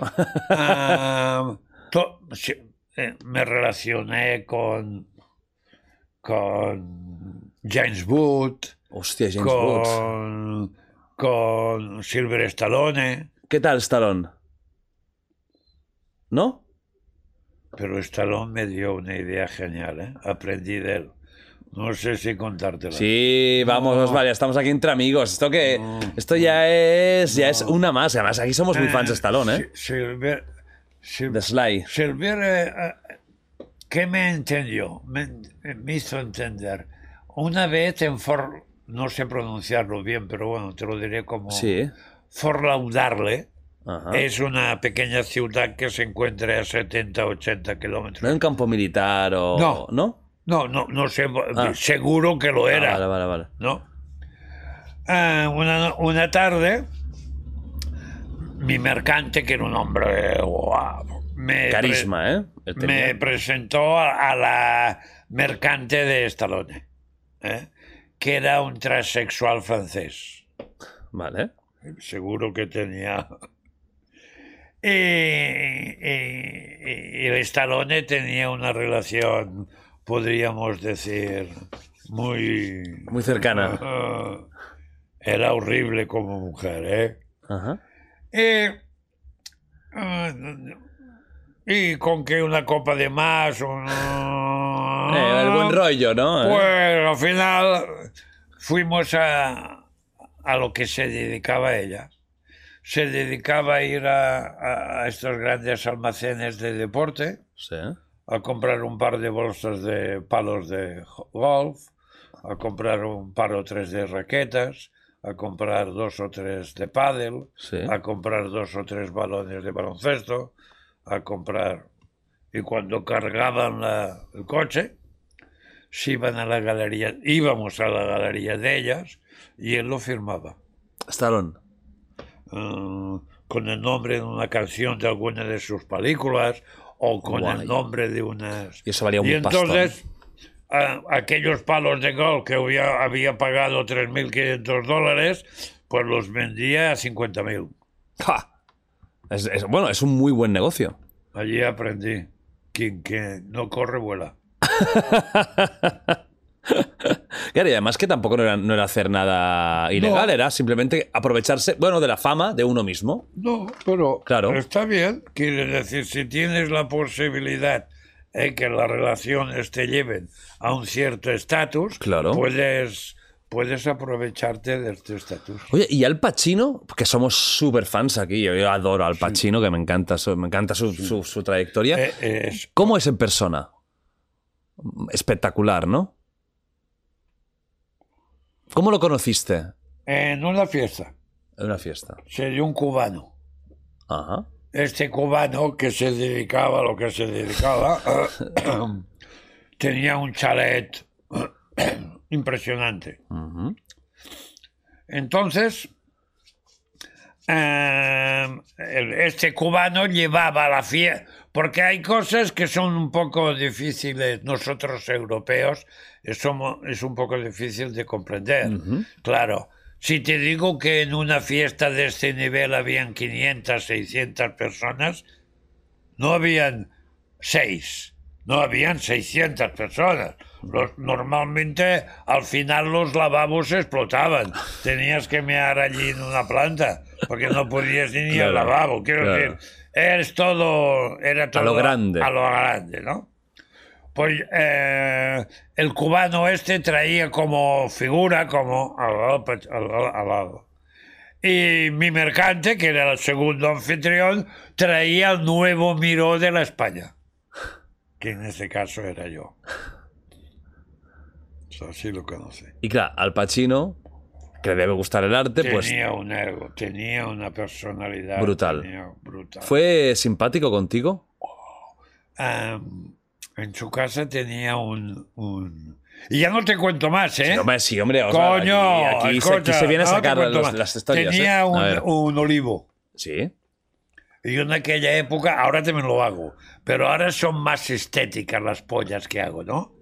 Pero en, aquel, en aquella época hacía pollones, no hacía pollas. Hoy son pollas geométricas, ¿lo entiendes? Con mm, muy bien logradas, muy- con muy bien gusto, Sí. pero en aquella época no. Eran más bien... ah, Bastas. eh, pollones, ¿no? Ajá. Y, y me compró 12 pollones y los colgó en el, en el olivo de madera que con el viento giraban. O sea, que te compró a ti obra tuya y, y o sea, tuvisteis una relación buena. Durante... No, no duró mucho porque se marchó. Ah, No le gustaba Miami. no le gustaba Miami. No. Pero lo viste más de una vez entonces. Sí, sí, sí. Tío cojonudo. Un tío con un carisma, tío. Te das cuenta que hay gente que tiene carisma y otros que son verdaderos fantasmas. Entre ellos varios cantantes como Luis Miguel, Sí. el, el- el otro, ¿cómo se llamaba? Ricky Martin. Ricky Martin. Mm, ¿Lo has conocido también? sí. Y veías que no, no tenían el aura de, de estrella, ¿no? Que tenía un, un Al Pacino. El Ricky Martin, Ajá. no me, no me gustaría decir algo que no es. A ver si no es Ricky Martin. A lo mejor es Y era otro. Pero por lo recuerdo, era, me mandaba el Rolls cada noche a casa. This episode is brought to you by Paramount Plus. Get in, loser! Mean Girls is now streaming on Paramount Plus. Join Katie Heron as she meets the plastics in Tina Fey's new twist on the modern classic. Get ready for more of the rumors, backstabbing, and jokes you loved from the original movie with some fetch surprises. Rated PG 13. Wear pink and head to ParamountPlus.com to try it free. El coche, como, como chofer. O sea, que, que- para que No. vinieras a ver, para que fueras a verlo. Para follar, sí, claro. Hablando claro. Porque hay otra cosa que para los europeos es muy difícil entender. Allí las fiestas de estos grandes, ¿no? Superestrellas. vienen empresas, te vacían toda la casa, no te dejan nada, ni las cortinas, nada, Coño. y vienen otras empresas de sofás ah, y te decoran toda la casa de nuevo. Y luego cuando terminan, se lo llevan. Eso y- lo a llevar. Ay, la Yo madre. era el de los cuadros. Ay, la madre que me parió. La obra que estaba colgada era mía, así conocí a Ricky Martin. Ay, la madre que me parió. Esas son cosas que, no, claro, na- nadie, nadie. Si no estás ahí, no lo sabes. Por favor. O sea, tú eres un tío que, que, que, que eras muy atractivo para esa gente. Intentaban ligar contigo. A ver, yo era europeo, Ajá. artista, Ah, no. y después eh, eh, practicaba algo que me, me- me ha ido siempre bien, venderme. Me he sabido vender. Claro, en todos los aspectos. en todos los aspectos. Claro, eso te hace atractivo. ¿Eh? Ah, Y esto hacía... Hostia, en cambio, si hubiera sido carpintero eh, de- del estado de Michigan o de... De seguro Missouri. que- seguro que no me hubieran cagado. Claro, pero Esto tú al ser, tenlo por seguro. claro, ser un bohemio y al venderte como Y, y en España, Picasso, Dalí, Miró y el Osvaldo. Claro, esto es muy fácil Claro, decirlo. claro. Y además, un tío que no tiene cultura del arte Claro. se lo puede creer que Picasso. y que no había internet en esa época, que era fácil de comprobar, tú contabas tu Ahora no y- puedes contar ya mentiras. Claro. Porque, ahora haces así, hostia, y sale todo. Escúchame, tú estás ahí en Estados Unidos muy bien, pero el FBI, la policía, empieza a... No. ¿No? ¿Cómo va esto? ¿Cómo va el tema del FBI y el tema más policial? Eh, todo mentira. Eh, no, es, no es verdad. Todo mentira. El FBI nunca, nunca estuvo por... Sí. Ah, vale, digo, la hostia. FBI, la Policía Nacional Ah. y el Carabinieri. Se iban a por ti. a por mí descaradamente. Porque es claro, ellos pruebas no tenían. Pero el pío, sabes cómo funciona, ¿no? Ujú. Todo a base de pío. Sabían que, que yo podría... Y al final, de, al final yo era el capo. Mm, Bueno, tú- la obra salía de ti. claro. Sí. Y realmente sabía de mí. ¿Cómo te enteras de que el FBI está detrás tuyo? Me lo dice un policía, Que sabía quién eras tú. sí, amigo mío. Y te avisa. Me dice, ves al tanto que... Pero con que yo, en mi casa, aparte, aparte, ¿cómo te lo voy a decir? En el, en, la- en el estreno de la película, dos de los, de los policías, dos de los que intervinieron en, mi arresto, Ujú. en mi casa, Sí. eh, estaban allí, que salen en el documental, ¿no? Y yo les dije, es que vosotros lo primero que tenéis que hacer es cambiaros de ojo, de ojos, porque sois ciegos. Vosotros tenéis un elefante en casa y buscáis elefantes y no lo veis. Tendríais que tener la cultura para ver los elefantes. ¿Por qué? ¿A qué, a qué te hacía referencia porque no hay esto? no, no, la policía española no tenía cultura, ni la americana tampoco. No sé, ahora tampoco me hagas contar. eh, ellos sirven para, para coger a delincuentes Mm. que tratan drogas, para infinidad de cosas, es Sí. un mundo. Pero en el mundo del arte no tienen ninguna, Ni el FBI. ni la FBI. Algo tan eh, mundialmente reconocido. Pero ni la FBI. No tienen ni. Es que no. no es que no. No saben. ¿No entiendes? Y em, sí, se me presentaron en casa. Claro, ¿cómo, ¿cómo empieza el cerco hacia ti? Tú te avisan ya de que el FBI está por pero a ti, pero a mí tú ta- Me lo tranquilo, paso por los huevos. mala bufa. Mala ¿Eh? Yo- No, nada, llega un día que llaman a, a- Estaba que ya estaba. Me había vuelto a casar. ¿Con qué? Con, Con eh, oh, una americana. No, no, había- ah, no me hagas hablar de eso. Dios mío, me enamoré. Me enamoré de una, una vieja amiga mía Vale, que todas sus amigas eran cañeras, que me lo había pasado bomba, Vale, pero ella era, estaba fuera de este... De este mundillo, ¿no? De este De este rollo Ella era profesora, Ah. era directora de un colegio, española. española, cabal, seria. Ese te molaba más. Eh, y mira, no, el motivo no me hagas. Sí, el motivo puede ser que dije esta la voy a convertir también en Al redil. vampira, en vampira. Ah, y no. No lo conseguí. y se acabó el matrimonio. Y no lo conseguí. Era, era una, una, una, eh, una magnífica chica, no tengo Persona. nada que.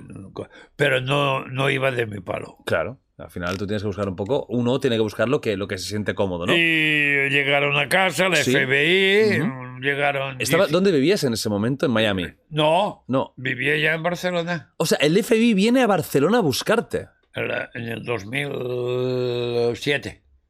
El FBI, o sea, te tiene tantas ganas que viene a, aquí, a España, a buscarte, el propio FBI. Con los Mossos. Los- los- 18 de estos con coraza, fusil. Hostia. Sí, sí. Y te llaman y ¿qué te dicen? Que tienen que registrarte. No me llaman a, a punta de, de rifle.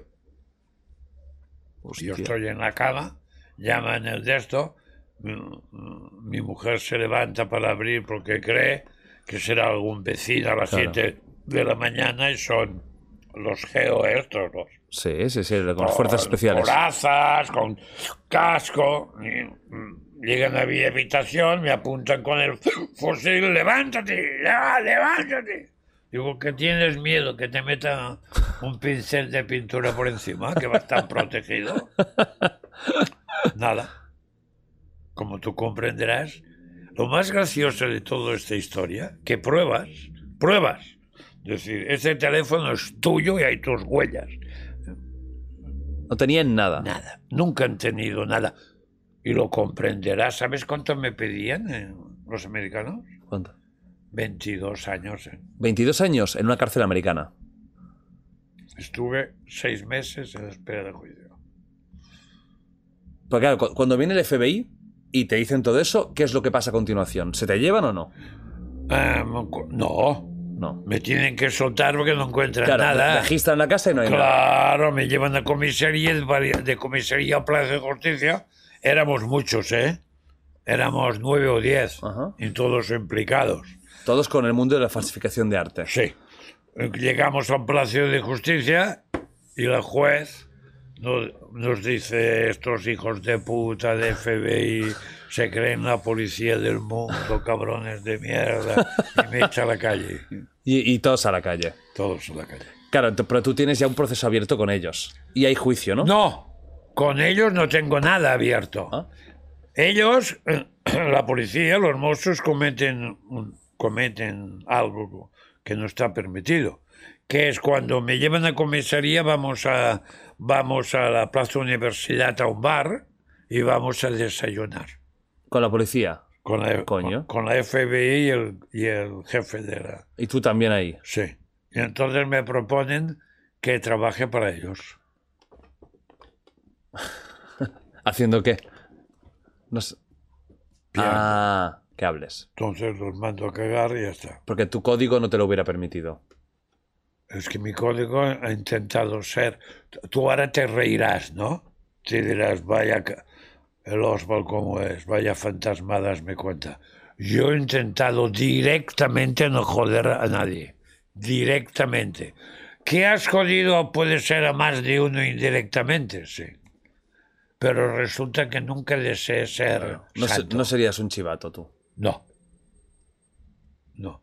Antes, cuando he empezado a hablar, te he hablado de Andorra, ¿te acuerdas? Sí, claro. Y te he dicho que no estoy satisfecho, no estoy... Que no te gustó lo que ¿Vale? hiciste con la Ford. Ya te lo he dicho todo. Con eso es, En es tu este forma, es tu forma de, Sí. es tu forma de ser. Seré un bucanero, seré un pirata, pirata. sí, pero solo por los, los galeones que venían cargados de oro. Ajá. En los barcos que venían monjitas, no, eso los dejaba pasar. Entonces, eso que has comentado antes, que has estado en una prisión estatal, ¿cuándo es? Coño, ahora... Has estado ahora en la cárcel. Coño, ¿de dónde crees que vengo? De tu casa, espero. ¿Cómo, cómo es eso? Cuéntanos este... este de- Nada, que- durante 10 años, 12 años intento sortear a base de abogados este proceso de extradición Hacia Estados Unidos. hacia Estados Unidos porque me reclaman. A uno de ellos ya lo condenan a 10 años. Mm, que- De estos nueve que estáis ahí como... no, no, no, de estos nueve nada. De otro. Eh, gente que... eh, Esto lo que te diré es un poco difícil de creer, pero si quieres me puedo inventar otra cosa. No, no, no, la Ah. verdad, la verdad, aunque sea difícil de creer. Bien, pues esta gente de Illinois, Sí. yo no los conocía. Los que están, los que, los que pillaron primero. Yo no los conocía. ¿Y qué se dedicaban a hacer? También A eh, vender obra por eBay, obras falsa. falsas. ¿Y tú Que no se la vendía un amigo mío, Vale, eso sí. Pero no venían de ti. No. Ni yo sabía que iban a ellos. Vale. Sí. Y conclusión, sorteo al final recurro al Supremo a, a pidiendo emparo, porque sabía que me pedían 22 años y que uno estaba en prisión aún, ¿no? Y el Supremo me dice que vaya hacia Estados Unidos, así lo arreglaré antes.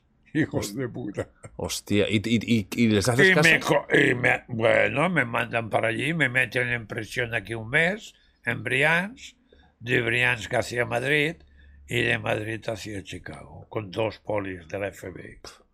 ¿Cómo es tu primer día en la cárcel americana? El primer día, el primer día yo voy...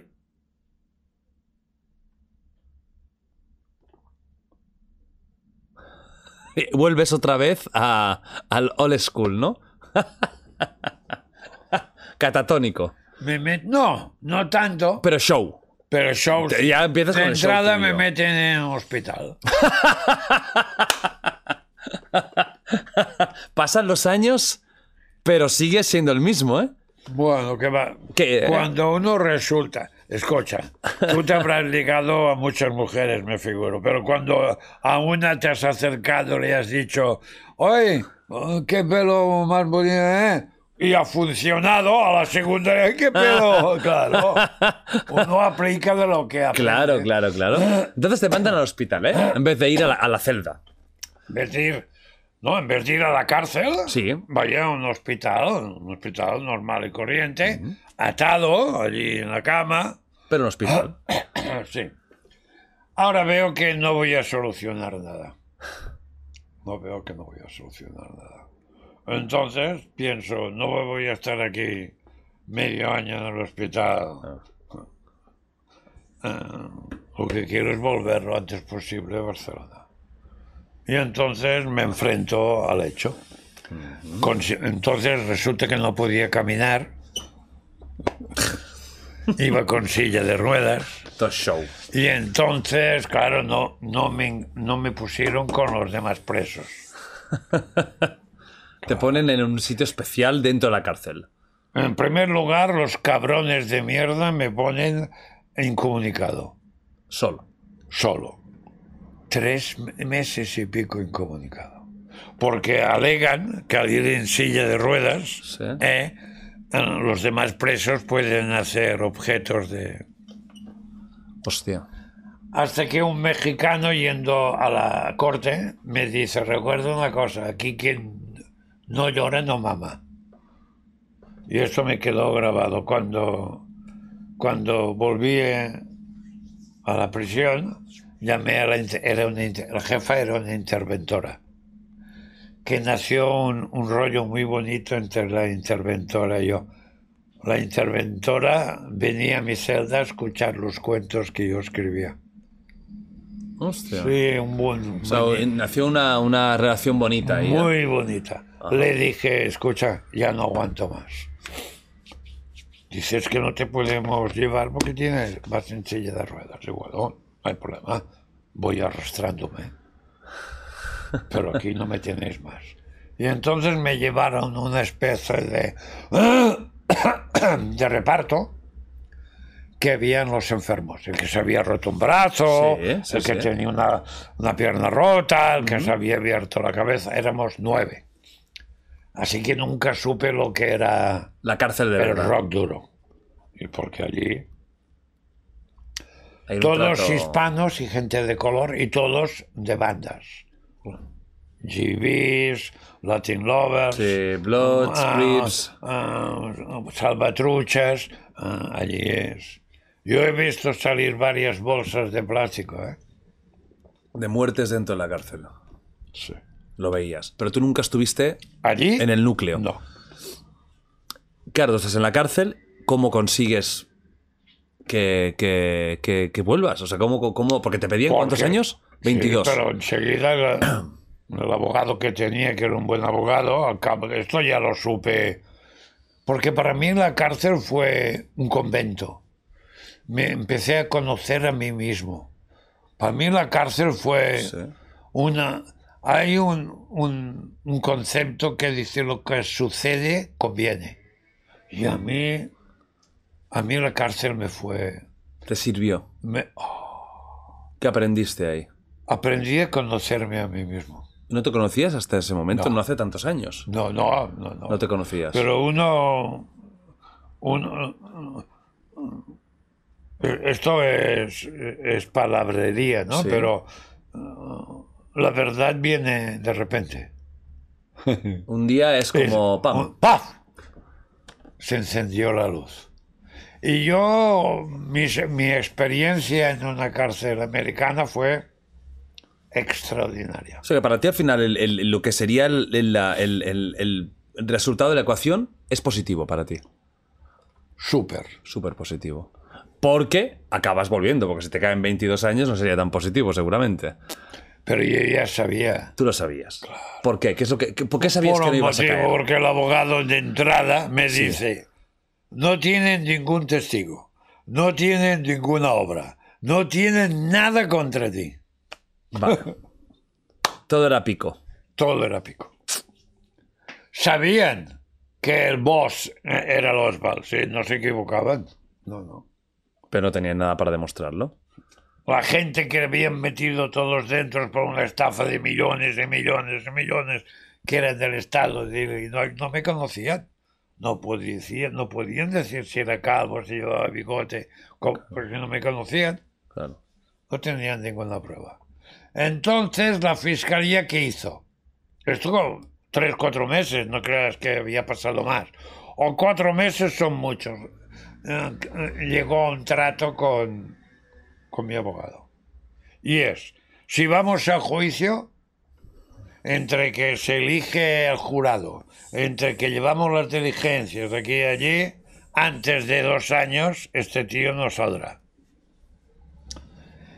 Ah, en cambio, si, a- si acepta un cargo de, de conspiración, que él sabía que esta gente vendían esto, le damos el tiempo cumplido. Opción B. Claro, yo... A ver, si hubiera tenido otra edad, o si hubiera tenido dinero, o si hubiera, hubiera dicho, vamos hasta el fondo. O no, no lo hubiera hecho. No, no, o sea, ahora me estoy enrollando como una persona. No, el miedo de pasarse dos años allí esperando tomas juicio, por el culo. no lo hubiera hecho. Y además por gente que no conoces. Dime. Que- y por gente que no conoces. O sea, hubieras pringado por una serie de gente que ni te va ni te viene. Y nada, entonces al cabo de ese, solo estuve cinco meses y medio. Ajá. me hicieron el juicio y me dieron tiempo cumplido. ¿Y tú ahora tienes algo abierto? Ya no. Estás libre y limpio. Es que, a ver, como he estado siempre. Esto no significa que mañana me vengan los mozos y me digan, has vendido un de gas a la fundación tal. Sí, y me meten dos días en comisaría, me llevan al Palacio de Justicia, pero del Palacio de Justicia, con que el de gas no lo tienen y testigos no tienen ninguno, me tendrán que soltar. Claro. Por A eso ver, no te da miedo. Quiero que quede bien claro una cosa. Ajá. No me estoy disculpando de nada. No estoy diciendo que soy un santo. No estoy diciendo que me parezco Santa Teresa de Jesús. No. Soy un pirata, sí. Pero lo tendrían que haber demostrado, ¿no? Mm. Lo admito, lo admito, ¿no? porque... ¿Qué sucede? ¿Que uno no puede ser pirata? Claro. Yo he sido un pirata, sí. Pe- y lo que te estoy contando es muy fácil de entender. Es que estoy sentado delante de ti hablando. Si hubieran tenido algo contra de mí, no Estaría- claro, sentado. Tienes un documental, contigo. vas a sacar un libro. O Claro, estarías ya metido, metido en la cárcel. Tú imagínate que soy aquel que cuentan. Habré dejado cadáveres en el transcurso de mi vida, ¿no? Sí. Cadáver significa Sí. ca- Gente cadáver. enfadada. eh, Ca- cadáveres. Después vengo y hago una película de falsario. ¿Pero cuántas denuncias crees que me hubieran metido? ¡Fua! Para comprar y vender. ¿Cómo es que no me ha denunciado nadie? Pregunto. No tienen nada. O el que tiene se calla. Ah, Ah, porque el marchante Ah, el es el que podría. O, quien se- Marchante y otras hierbas, pero estaríamos días hablando. Claro. ¿Lo entiendes? Claro. Días hablando. Claro. Otras hierbas. El multimillonario. Esta vanidad que tenemos todos. Sí. Todos he dicho, ¿eh? Sí, sí, todos. Todos. De poder ir con Ferrari, de poder ir con una tía bueno, de tener un chalet de película. Todos nos gusta este enriquecer el yo, ¿eh? Pues sabes que hay algunos que tienen colecciones que valen decenas de millones, ¿no? Sí. Que valen 12 euros y medio, vamos. Pero nunca lo van a decir porque sería al final reconocer que vi- viven un engaño. No, y que aquella obra, porque Claro. son gente importante, Sí. saben que mañana sus hijos o... Los pueden vender por. Ah, ah, ah, no va a decir esto me lo hizo el Oswald por 30.000.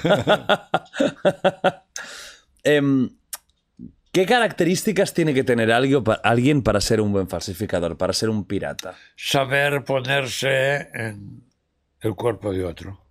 Tener empatía. ¿Esa es tu clave para haber podido hacer lo que has hecho? Solo, Solo. solo. Tener la capacidad, eh, esto ya lo he dicho en varias ocasiones, ¿no? De, de, de estar en, tener la capacidad de ponerte dentro del personaje. O de los personajes, ¿no? Porque O tú, de tendrás los varios. diferentes personajes, claro. ¿Eso te sale instintivo? O sea, tú ya has tenido facilidad para poder... eh, ¿No? Ah, sí, siempre. Lo has tenido dentro eso, digamos, ¿eh? Ni me lo he pensado. Yo no me pienso nunca nada. No me pienso nunca nada porque todo lo que pienso es mentira. Así, ¿qué coño quieres que piense? Eh, O sea, tú estás como abrazando esta farsa que es la vida, ¿no? No, abrazándola no. A- hasta aquí. Le haces lo que quieres. Dentro. a- de Entras, aquí. vamos. Claro. Este es el personaje que es Oswald, que me ha tocado en el reparto. Un reparto. ¡Tú! Ven aquí, el calvo, ven aquí. Tú hablas de Oswald. ¿De qué quieres que haga? ¿De Luis? ¿De Miguel? Me ha tocado hacer el Oswald. De este personaje irreverente, ¿no? Porque es un poco irreverente. Sí, claro, ¿no? claro. Pero bueno, a ver. Porque me ha tocado el personaje. Cuando tú vas a casa, tú te quitas la máscara de Oswald y eres otro o no. O tú eres Oswald desde que No, te no, levantas es- hasta que te vas a dormir. Esto es mentira, soy Oswald. Desde que te levantas hasta que te vas a dormir. Todo el día. Todo. ¿Y te gusta el papel que te ha tocado? Porque hay mucha gente que no le gusta su papel. A mí me encanta. Te encanta, ¿eh? Te encanta. A mí me encanta. Tú cambiarías muy pocas cosas ¿eh, de tu vida, ¿verdad?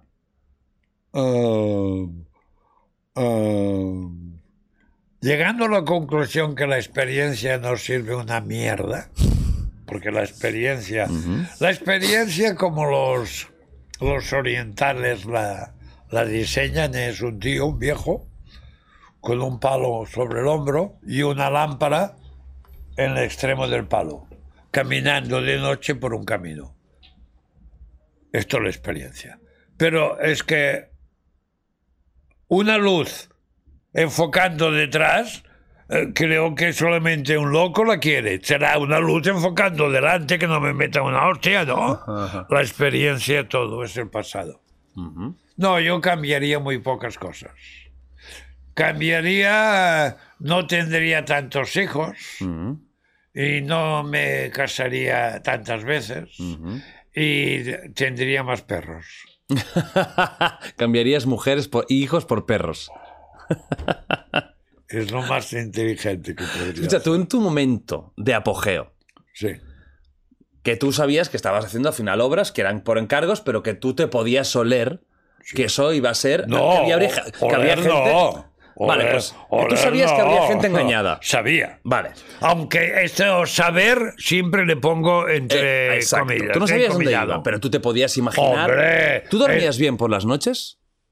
¿Do- ¿Dormías tranquilo por las sí, noches? me había metido muchas rayas, no. Si ibas de cocaína hasta el culo esa noche no- con los ojos así, ¿no? Sí. Pero a nivel de remordimientos, cero, ¿no? No había pegado a ningún niño. ¿Mm? No había robado el bolso de ninguna anciana. ah, no, había, no se me había metido en el culo ninguna mujer sin su consentimiento. O sea, ej- ejemplos claros, ¿eh? de que, de que, que tenía. Sí, el, ulti- el único remordimiento que tenía, que yo era una mierda de tío, pero que me aceptaba, me había tocado este personaje de mierda, me hubiera gustado mucho más ser un filósofo. ¿Sí? Ser un Cristo en un Cristo en miniatura, ¿eh? No.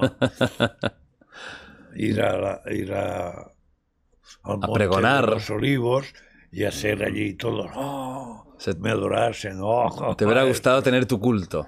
Sí. me hubiera ¿Cómo se hubiera llamado? Sí. El No, culto osvaldiano. Sí, sí, sí. Esto me hubiera encantado. No, no fue así. No fue así. ¿Qué, qué quieres que te diga? ¿Te ha tocado este papel? No me tocó. No, eh, el director, el, el casting, casting Sí. allí en, eh, arriba, pues me dio, coño, no, no me dio a elegir.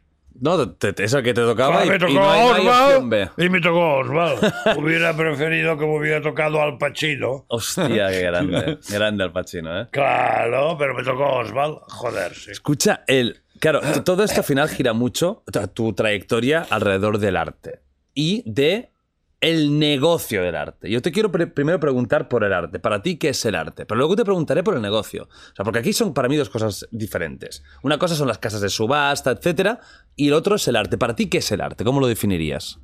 Ah, lo definiría como mi, mi, mi, mi filósofo preferido, Krishnamurti. A Krishnamurti le preguntan, ¿qué es el arte? Y contesta, el arte es donde antes no había nada, ah, ahora hay algo. Pero arte es creación, de lo que Pura sea. creación. De lo que sea. Y, y, y en el arte tiene que haber, como en todo, como en todo, placer. Si no hay placer, mejor que te dediques a otra cosa. ¿Del artista o del que lo ve? El que lo ve, que le den por culo. No es mi problema. Lo siento. Lo siento. Yo pinto para mí mismo, para mi placer. Yo pinto como cuando yo he sido muy onírico. ¿eh?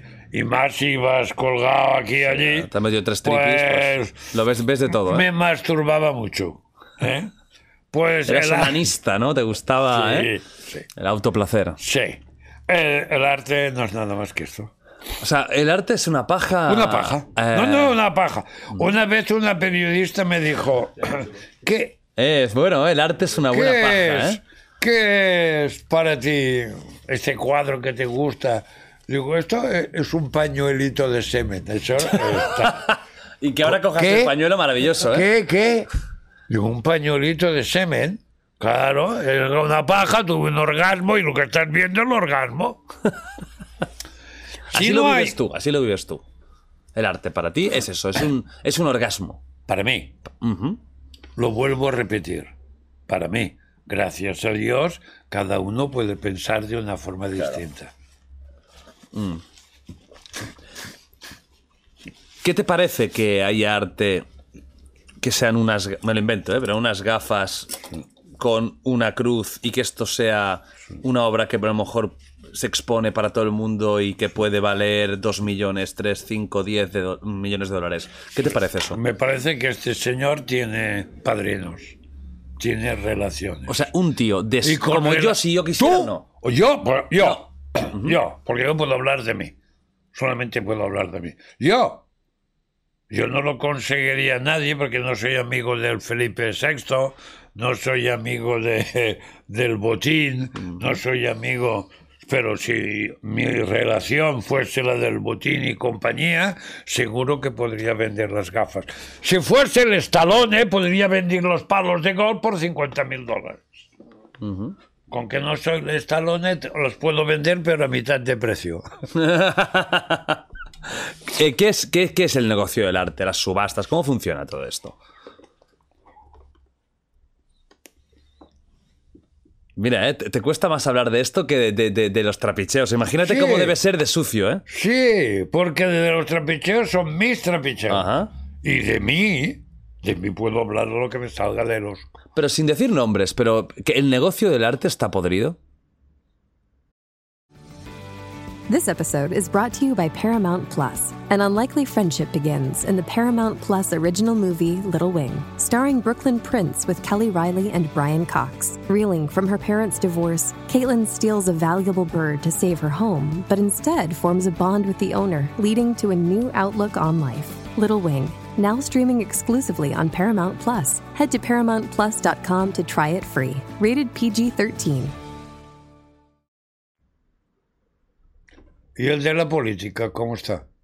Seguramente muy podrido. ¿Y las de las farmacéuticas, cómo está? Lo mismo.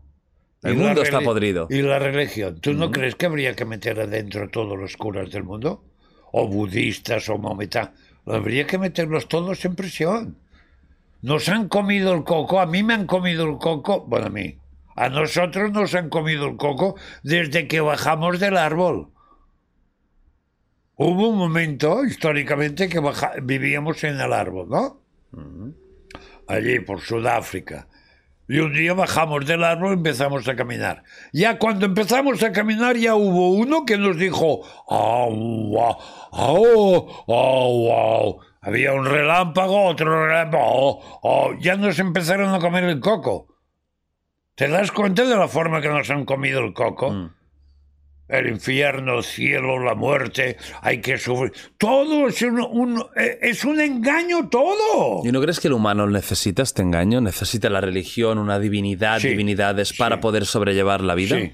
Porque tú a lo mejor te lo tomas a los cachondeo, burros. pero, Pero los burros. pero hay mucho burro en el mundo. Oh, Muchísimo, Ah. que tienen todo mi respeto y mi consideración. Yo, Todo. yo creo que gran parte del mundo es... es- todo. es- Por eso, escucha, en el transcurso de nuestra historia como humanidad, ¿a cuántos dioses hemos creado? muchos. Y los matamos y renacen con otros nombres. Hemos tenido la necesidad de crear. Dile, dile em, Vishnu, dile Mahoma, dile Cristo, dile Buda, dile eh, Zeus, dile O no, Júpiter. no tiene que dile- ir ni a la divinidad. ¿Cuántos grandes líderes han sido como dioses? También. A un porque- propio Hitler lo seguían como si fuera una figura Sí, divina, no como un ser tiene humano. que dar un gustazo que no te digo, yo no lo sé, pero tiene que dar un gustazo. El seguir a un... De decir, ¡Ah, no, no, ah! Bueno, A mí me encantaría salir a la plaza y encontrarme 100.000 tíos que me, me saludasen con el brazo. O sea, a ti, te, a ti te hubiera encantado ser una figura adorada por, por millones. Ah, a ver. A ver. No. Ni loco. Me hubiera gustado como. como anécdota, como. Vale, como un par de días. Molt bé. Para vivir, Probarlo. para vivir como... Ahora, Ah, va, cómo me hubiera gustado ser guapo de estos hombres que se miran a una tía y la tía se mete a, a, a tremolar. También me hubiera gustado. Pero toda la vida, no, toda la vida no, porque hubiera pedido- perdido el sentido de la conquista. Claro, del- el tener que del de- currártelo, ¿no? ¿Qué? El tener que Ah, currártelo, que es ¿no? lo más bonito, ¿eh? es lo más bonito, coquetear. Claro. Yo tengo, yo tengo un concepto que si se me, si se me escucha, yo soy muy femenino. He descubierto que la femenidad, Mm. si soy capaz de verlo, de comprenderlo, esto me enriquece. ¿Has tenido alguna relación con hombres? He probado. ¿Has sí. probado, sí? ¿Y te ha gustado? No. No te ha gustado. Pero, pero lo no has- quiere lo decir nada. ¿Qué quiere decir? Si me hubiera cogido un mango y me hubiera gustado, digo, hostia. ¿Lo harías cada día? o los- Pues los cogería el mango, falta? ¿qué significa? Claro. Es que porque cojo un mango soy diferente. Soy el mismo Osvaldo. El- ¿Qué te gusta? ¿El- el- ¿La carne o el pescado? Me gusta el pescado. Si me hubiera, ahora, ideal sería que me hubiera gustado carne Sí, y eso, pescado. eso es lo mejor. Tienes el mercado Ahora abierto a tienes 24 el horas, ¿eh? Abierto. El menú es buffet de un, de un Ahora, hotel, tú. Yo alguna vez en algún restaurante he querido probar, digo, a ver esta carne, como sabe que todo el mundo dice que es tan extraordinaria. Pero, hostia, no, no era lo mío. Eh.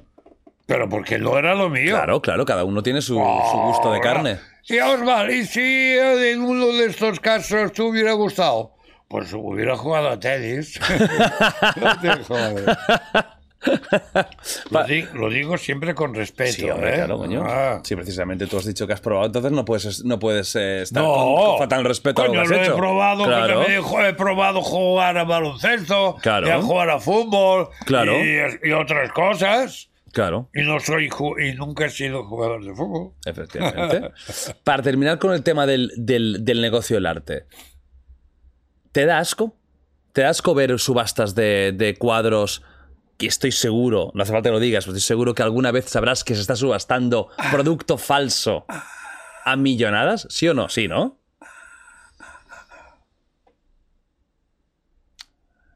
Me preguntas un sí o un no. Y yo te repito, te repito lo que te he dicho varias veces. Sí y no. Todo es gris. A ver, Eso es verdad. em, este mundo del arte, el arte que me has preguntado, si le hiciésemos un altar, un templo y lo, lo acercásemos al cielo, yo te diría, sin exagerar, tío, sin exagerar. Ah, y si lo hundimos en lo más profundo de los infiernos, tío, No te sin pases. exagerar. Es, este arte es fruto del ser humano. Y el ser humano es lo que es, Ujú. ni más. Es un producto nuestro. Ahora bien, estas cosas no me gusta mucho hablarlas porque puedo hacer la puñeta a terceras personas. Y yo intento no perjudicar a nadie. Si hay que perjudicar a alguien, y está la Osval que lo puedo perjudicar cuando me dé la gana. Puedes atacarte a ti mismo cuando quieras. joder a un pobre Sí, tampoco gusta. galerista o lo que sea. Pero voy a ser un poco abstracto para, para que entiendas mi punto de vista, ¿no? Ah, en el arte hay mucha mierda, sí, como las farmacéuticas, la religión la- y en la política. Hay mucha mierda, según tú, como en el arte. Dime tus pintores favoritos. Ah, Modrian, Roico, Lichtenstein, Frank Stella, Oldenburg, sobre todo los, lo- la última parte del siglo pasado americanos, Lichtenstein. Ujú. Estoy muy influenciado por ellos. ¿Qué es lo que te gusta de ellos? La estética que tienen. Ujú. Lo que- Solo la estética. La estética, puramente. Solo. Eh. ¿Te parece bonito? Acabas de decir un, un término que no significa nada. Bonito. ¿Qué quiere decir bonito? Yo no sé lo que significa bonito, pero creo que querrás decir lo que me gusta a mí. Bonito es lo que me gusta. Sí. Pues sí, bonito. sí.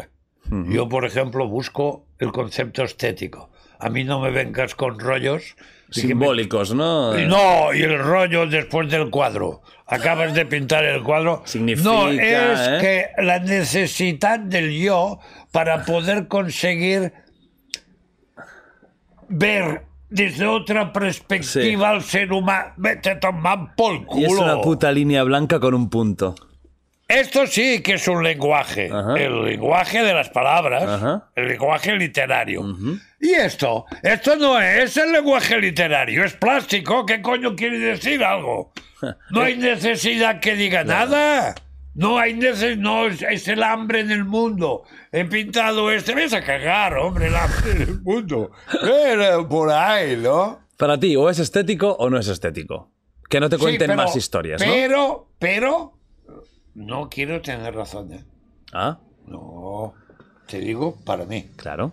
Es posible que sí que haya un cuadro que representa infinidad de temas. Ahora, yo- yo- o para ti, Claro. ah, te enfrentas a- al neorrealismo alemán y digas, hostia, cómo lo siento este tío que está sufriendo, se está muriendo intentando coger esta manzana y ves la cara de dolor. Bueno, para mí no es así. ¿Qué, qué opinas del, del arte ultra realista? Es, es de locos. No te convence. Cuando nació la, ma- la primera máquina de fotografiar, Sí. de fotografiar, allí se terminó el hiperrealismo. O sea, por ejemplo, un- a ti un Antonio López, que es súper realista, no te convence, como, como, como artista, digamos. Como artista merece todos mis respetos. Esto de entrada, porque yo no soy nadie para opin- opinar aún. Y me, Sí, pero opinar todos creo que podemos opinar, sí, ¿no? pero juzgar ni, ni Ya. pensarlo.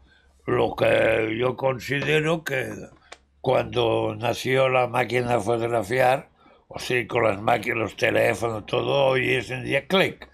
Y más realista que esto no hay. Ujú. ¿Lo entiendes? Lo realmente... ¿Qué, te, ¿Qué cuenta para ti? Hostia, una visión nueva de algo. Ujú. Esto Claro. me sorprende.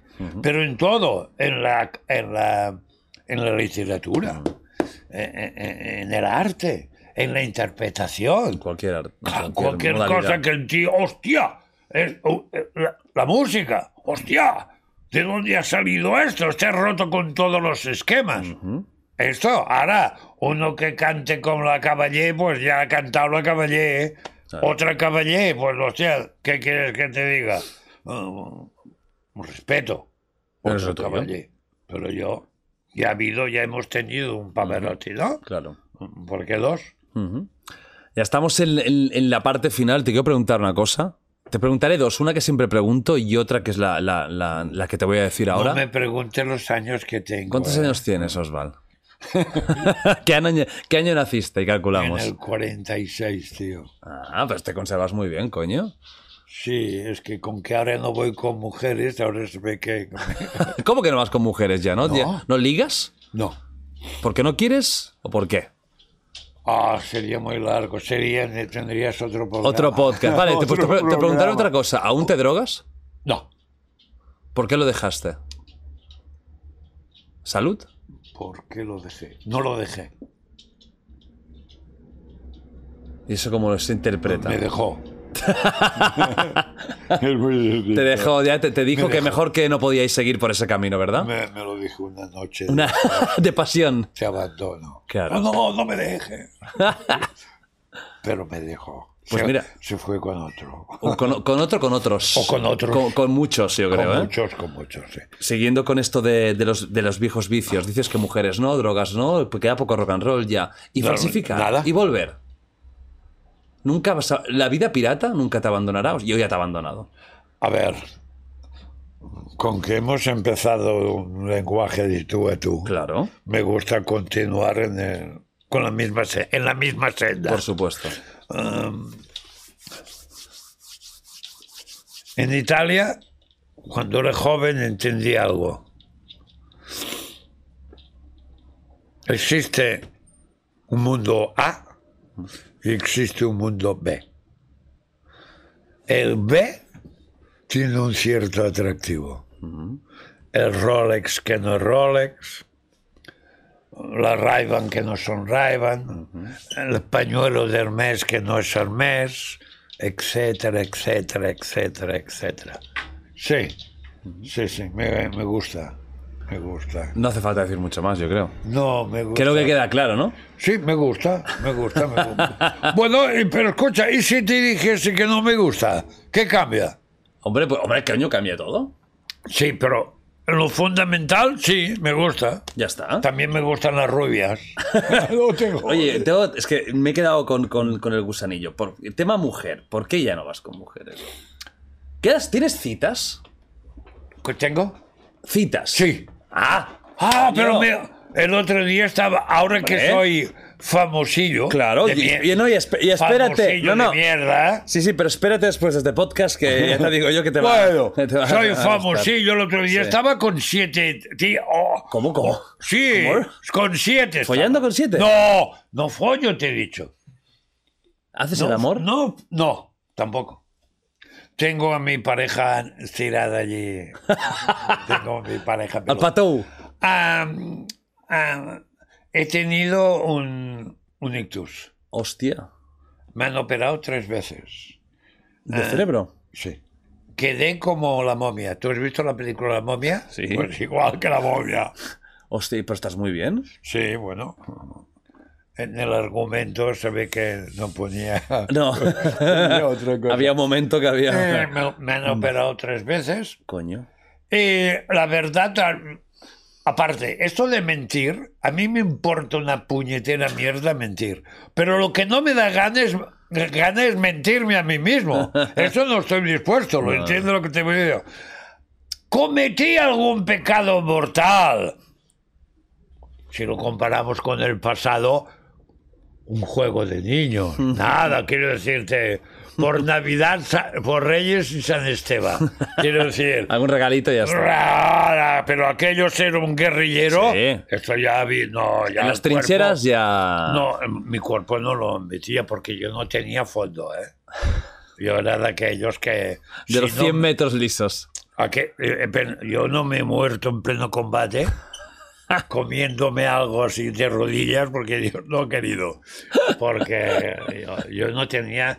Yo, eh, eh, cuando eh, el cuerpo hacía así y no se reactivaba, es cuando... Tú ya decías, hasta aquí hemos llegado esta noche, gracias por el show y nos vemos No, mañana. esta noche nunca, porque no era de una noche. Eran de dos o tres noches. Claro, la tercera noche era Era la, reactivación, hola, Era buenas ya- tardes. Era ya aguantarlo.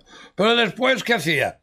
Pues después me quedaba un día entero, 24 horas durmiendo, me levantaba, hacía un bol de sopa de cebolla y estaba dos días tomando solo sopa de cebolla y me iba a correr, a hacer ejercicio para volver otra vez al campo follar. de batalla. al campo de batalla.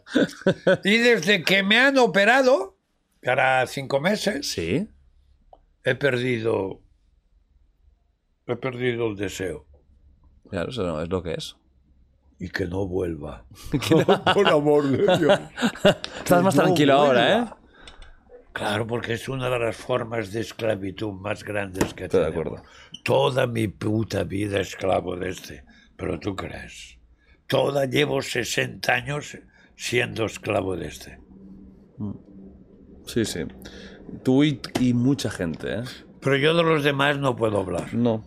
Pero bueno, que el sexo es un negocio que mueve millones y millones diariamente, eso no lo puede negar nadie. Ah, no es que mueva millones mueve el mundo Mueve el mundo. Mueve el mundo. Para terminar, y quedará la pregunta que siempre hago. ¿La mentira para ti qué es? es engañarte a ti mismo. ¿Tú Es mientes habitualmente? Yo no miento nunca. ¿Todo lo que me has contado es verdad? Primero de todo, ¿qué es la verdad? Claro. ¿La memoria crees Ya que te puede haber engañado? Esto, esto ni lo dude. Mira, yo tengo un grande enemigo. Es un hijo puta. Terrible. Es un perro. ¿Qué es este? ¿Con dónde crees que lo tengo? Aquí. Es este. Así que todo lo que me has contado, Osvaldo, es verdad. Creo que sí. Creo, ¿eh? La- es la palabra clave, ¿eh? Es ahora. Esa es la palabra Creo clave. que sí. Pues a ver si que me cuentas de esto. Siempre lo pregunto y hay gente que me puede contestar y hay gente que no. ¿Alguna vez has tenido alguna experiencia paranormal o inexplicable científicamente o que digas tú, aunque no creo en esto, no puedo explicarlo? Yo te diré en dos palabras. Primero, mm, te- si consigo, cuando tenga el libro editado, te mandaré un libro. Por supuesto, mándamelo, Porque ¿eh? hay las experiencias que tuve Sí. en Levant con este hombre que te he dicho Sí, que era un, que era un sabio, ¿eh? que cambió mi vida. Sí. Allí estuve. Allí estuve presente con varios fenómenos de metagnosis, telequinesia, ex- bueno, mm, Heavy. muy, muy heavy, sí. Ujú. Pero mi padre, aunque era un blef, recuerda que era espiritista, astrólogo, toda la paracultista, toda Tenía todo la el pack. parafernalia. Y es que lo he vivido, he nacido y me he hecho adulto en este mundo. Cartomancia, ca- quiromorfología, palmotécnica, astrología. eh, Claro, me he hecho Alistair adulto. Crowley, ¿eh? Me he hecho adulto espiritismo. Claro, si por cada sesión espiritística me diesen 10.000 euros, pues hostia, No, no pintarías nunca más. no, no tanto como esto, pero me iría bien, me iría bien. Pues, ¿y hay algo que, que- que puedas destacar como un- un- una experiencia alucinante y que no tenga drogas por medio? Que digas tú esto, yo Es estaba sereno y, y es drogas, alucinante. He alucinado, pero solo en el sexo. Vale. En lo demás, Cero. nunca cero. Pues entonces tienes alguna? ¿De? ¿Alguna cosa que, alguna cosa que vieras, alguna cosa que, que, que sí, experimentar? sí, pero no las quiero comentar. Uy, son muy fuertes. Em, mm, considero que considero algo que una persona semi inteligente tiene que decir que existe una palabra que se llama sugestión Ajá, amigo. y así que me callo ¿vale? Amigo. La sugestión, ¿eh? me callo yo he visto en una sesión espiritística Sí. 20-25 personas la organizó el doctor Obiols, el que estábamos Ah, también creía en estas antes. cosas. Nos trajo un gurú indio, Sí. ¿eh? todo montaje, y al cabo de 20 minutos quedábamos eh, seis. Todos los demás se fueron cagados, ¿no? Sí. Y al final, cuando quedaron lo- los iniciadores, los maestros, el tío se quedó el turbante, era un tío que habían conocido en un bar, que le habían dado mil pelas y hacía de...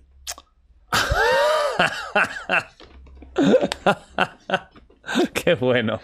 Ahora bien, ahora bien. Escucha, escúchalo bien porque lo que te voy a decir es interesante. Ajá. Hitler reunió a, a los máximos representantes de astrología que había en Europa. Y todos siempre eligieron lo mismo. Lo, lo pasaremos mal. Costará ganar. Será duro. Sufriremos mucho. Padeceremos. Pero al final nos impondremos en Europa. ¿Crees que se equivocaron los astrólogos con Hitler? Sí. No. Acertaron de pleno. Hoy Europa, ¿qué es? Alemania. Hmm. Te diría que es Estados Unidos, ¿eh? Casi. No, ah, sí, sí, sí. Te diría sí. que- No, sí, sí. Pero hablo geográficamente. Sí, claro, el país más Como potente continente. de Europa Eh, es, eh, es Alemania. por, ¿Por supuesto. qué? Pero porque son así, son cabezas cuadradas como trabajadores, individuos, organizados. No valen nada, porque no valen nada, porque no valen nada. Pero como sociedad, para cagarse, no.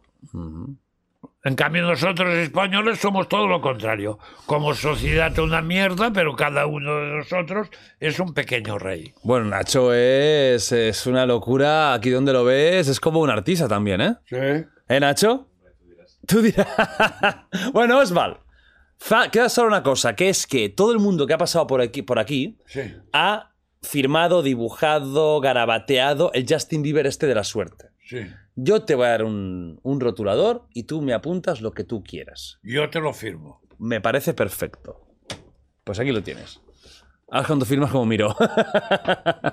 Podría- Podrías hacerlo. Te podrías cagar. Eh, te podría. Que el firmar también es un arte, ¿eh? Sí, sí, sí. No es fácil, ¿eh? Imitar. No. Pero No. ya lo decía John Connery. Ujú. Bienaventurados de los imitadores. Ah, decía eso Sean Connery. Esto ¿Eh? otro clásico. Escucha, he tenido. un No, pero siéntate, siéntate, que ahora despedimos. No, que... Ya sé que te quieres decir. Torturarme un poco. Sí, un poquito más. No, ya es la despedida, ¿eh? Ya está. Bueno, dos horas más, Nacho, de podcast, ¿vale? Empezamos ahora. Eh, escúchame, nada. eh, un placer tenerte aquí. La historia es increíble. Eh, os mando un saludo a todos. Nos vemos la semana que viene, que tenemos un personaje brutal también. Eh, te dejo la cámara, es esta, para que digas lo que te dé la gana como despedida. Ha sido un placer tenerte de Sí. verdad aquí y me lo he pasado muy bien. Aquí tienes tu cámara. No os creáis nada. Y se acabó. Se acabó. Hala, adeu.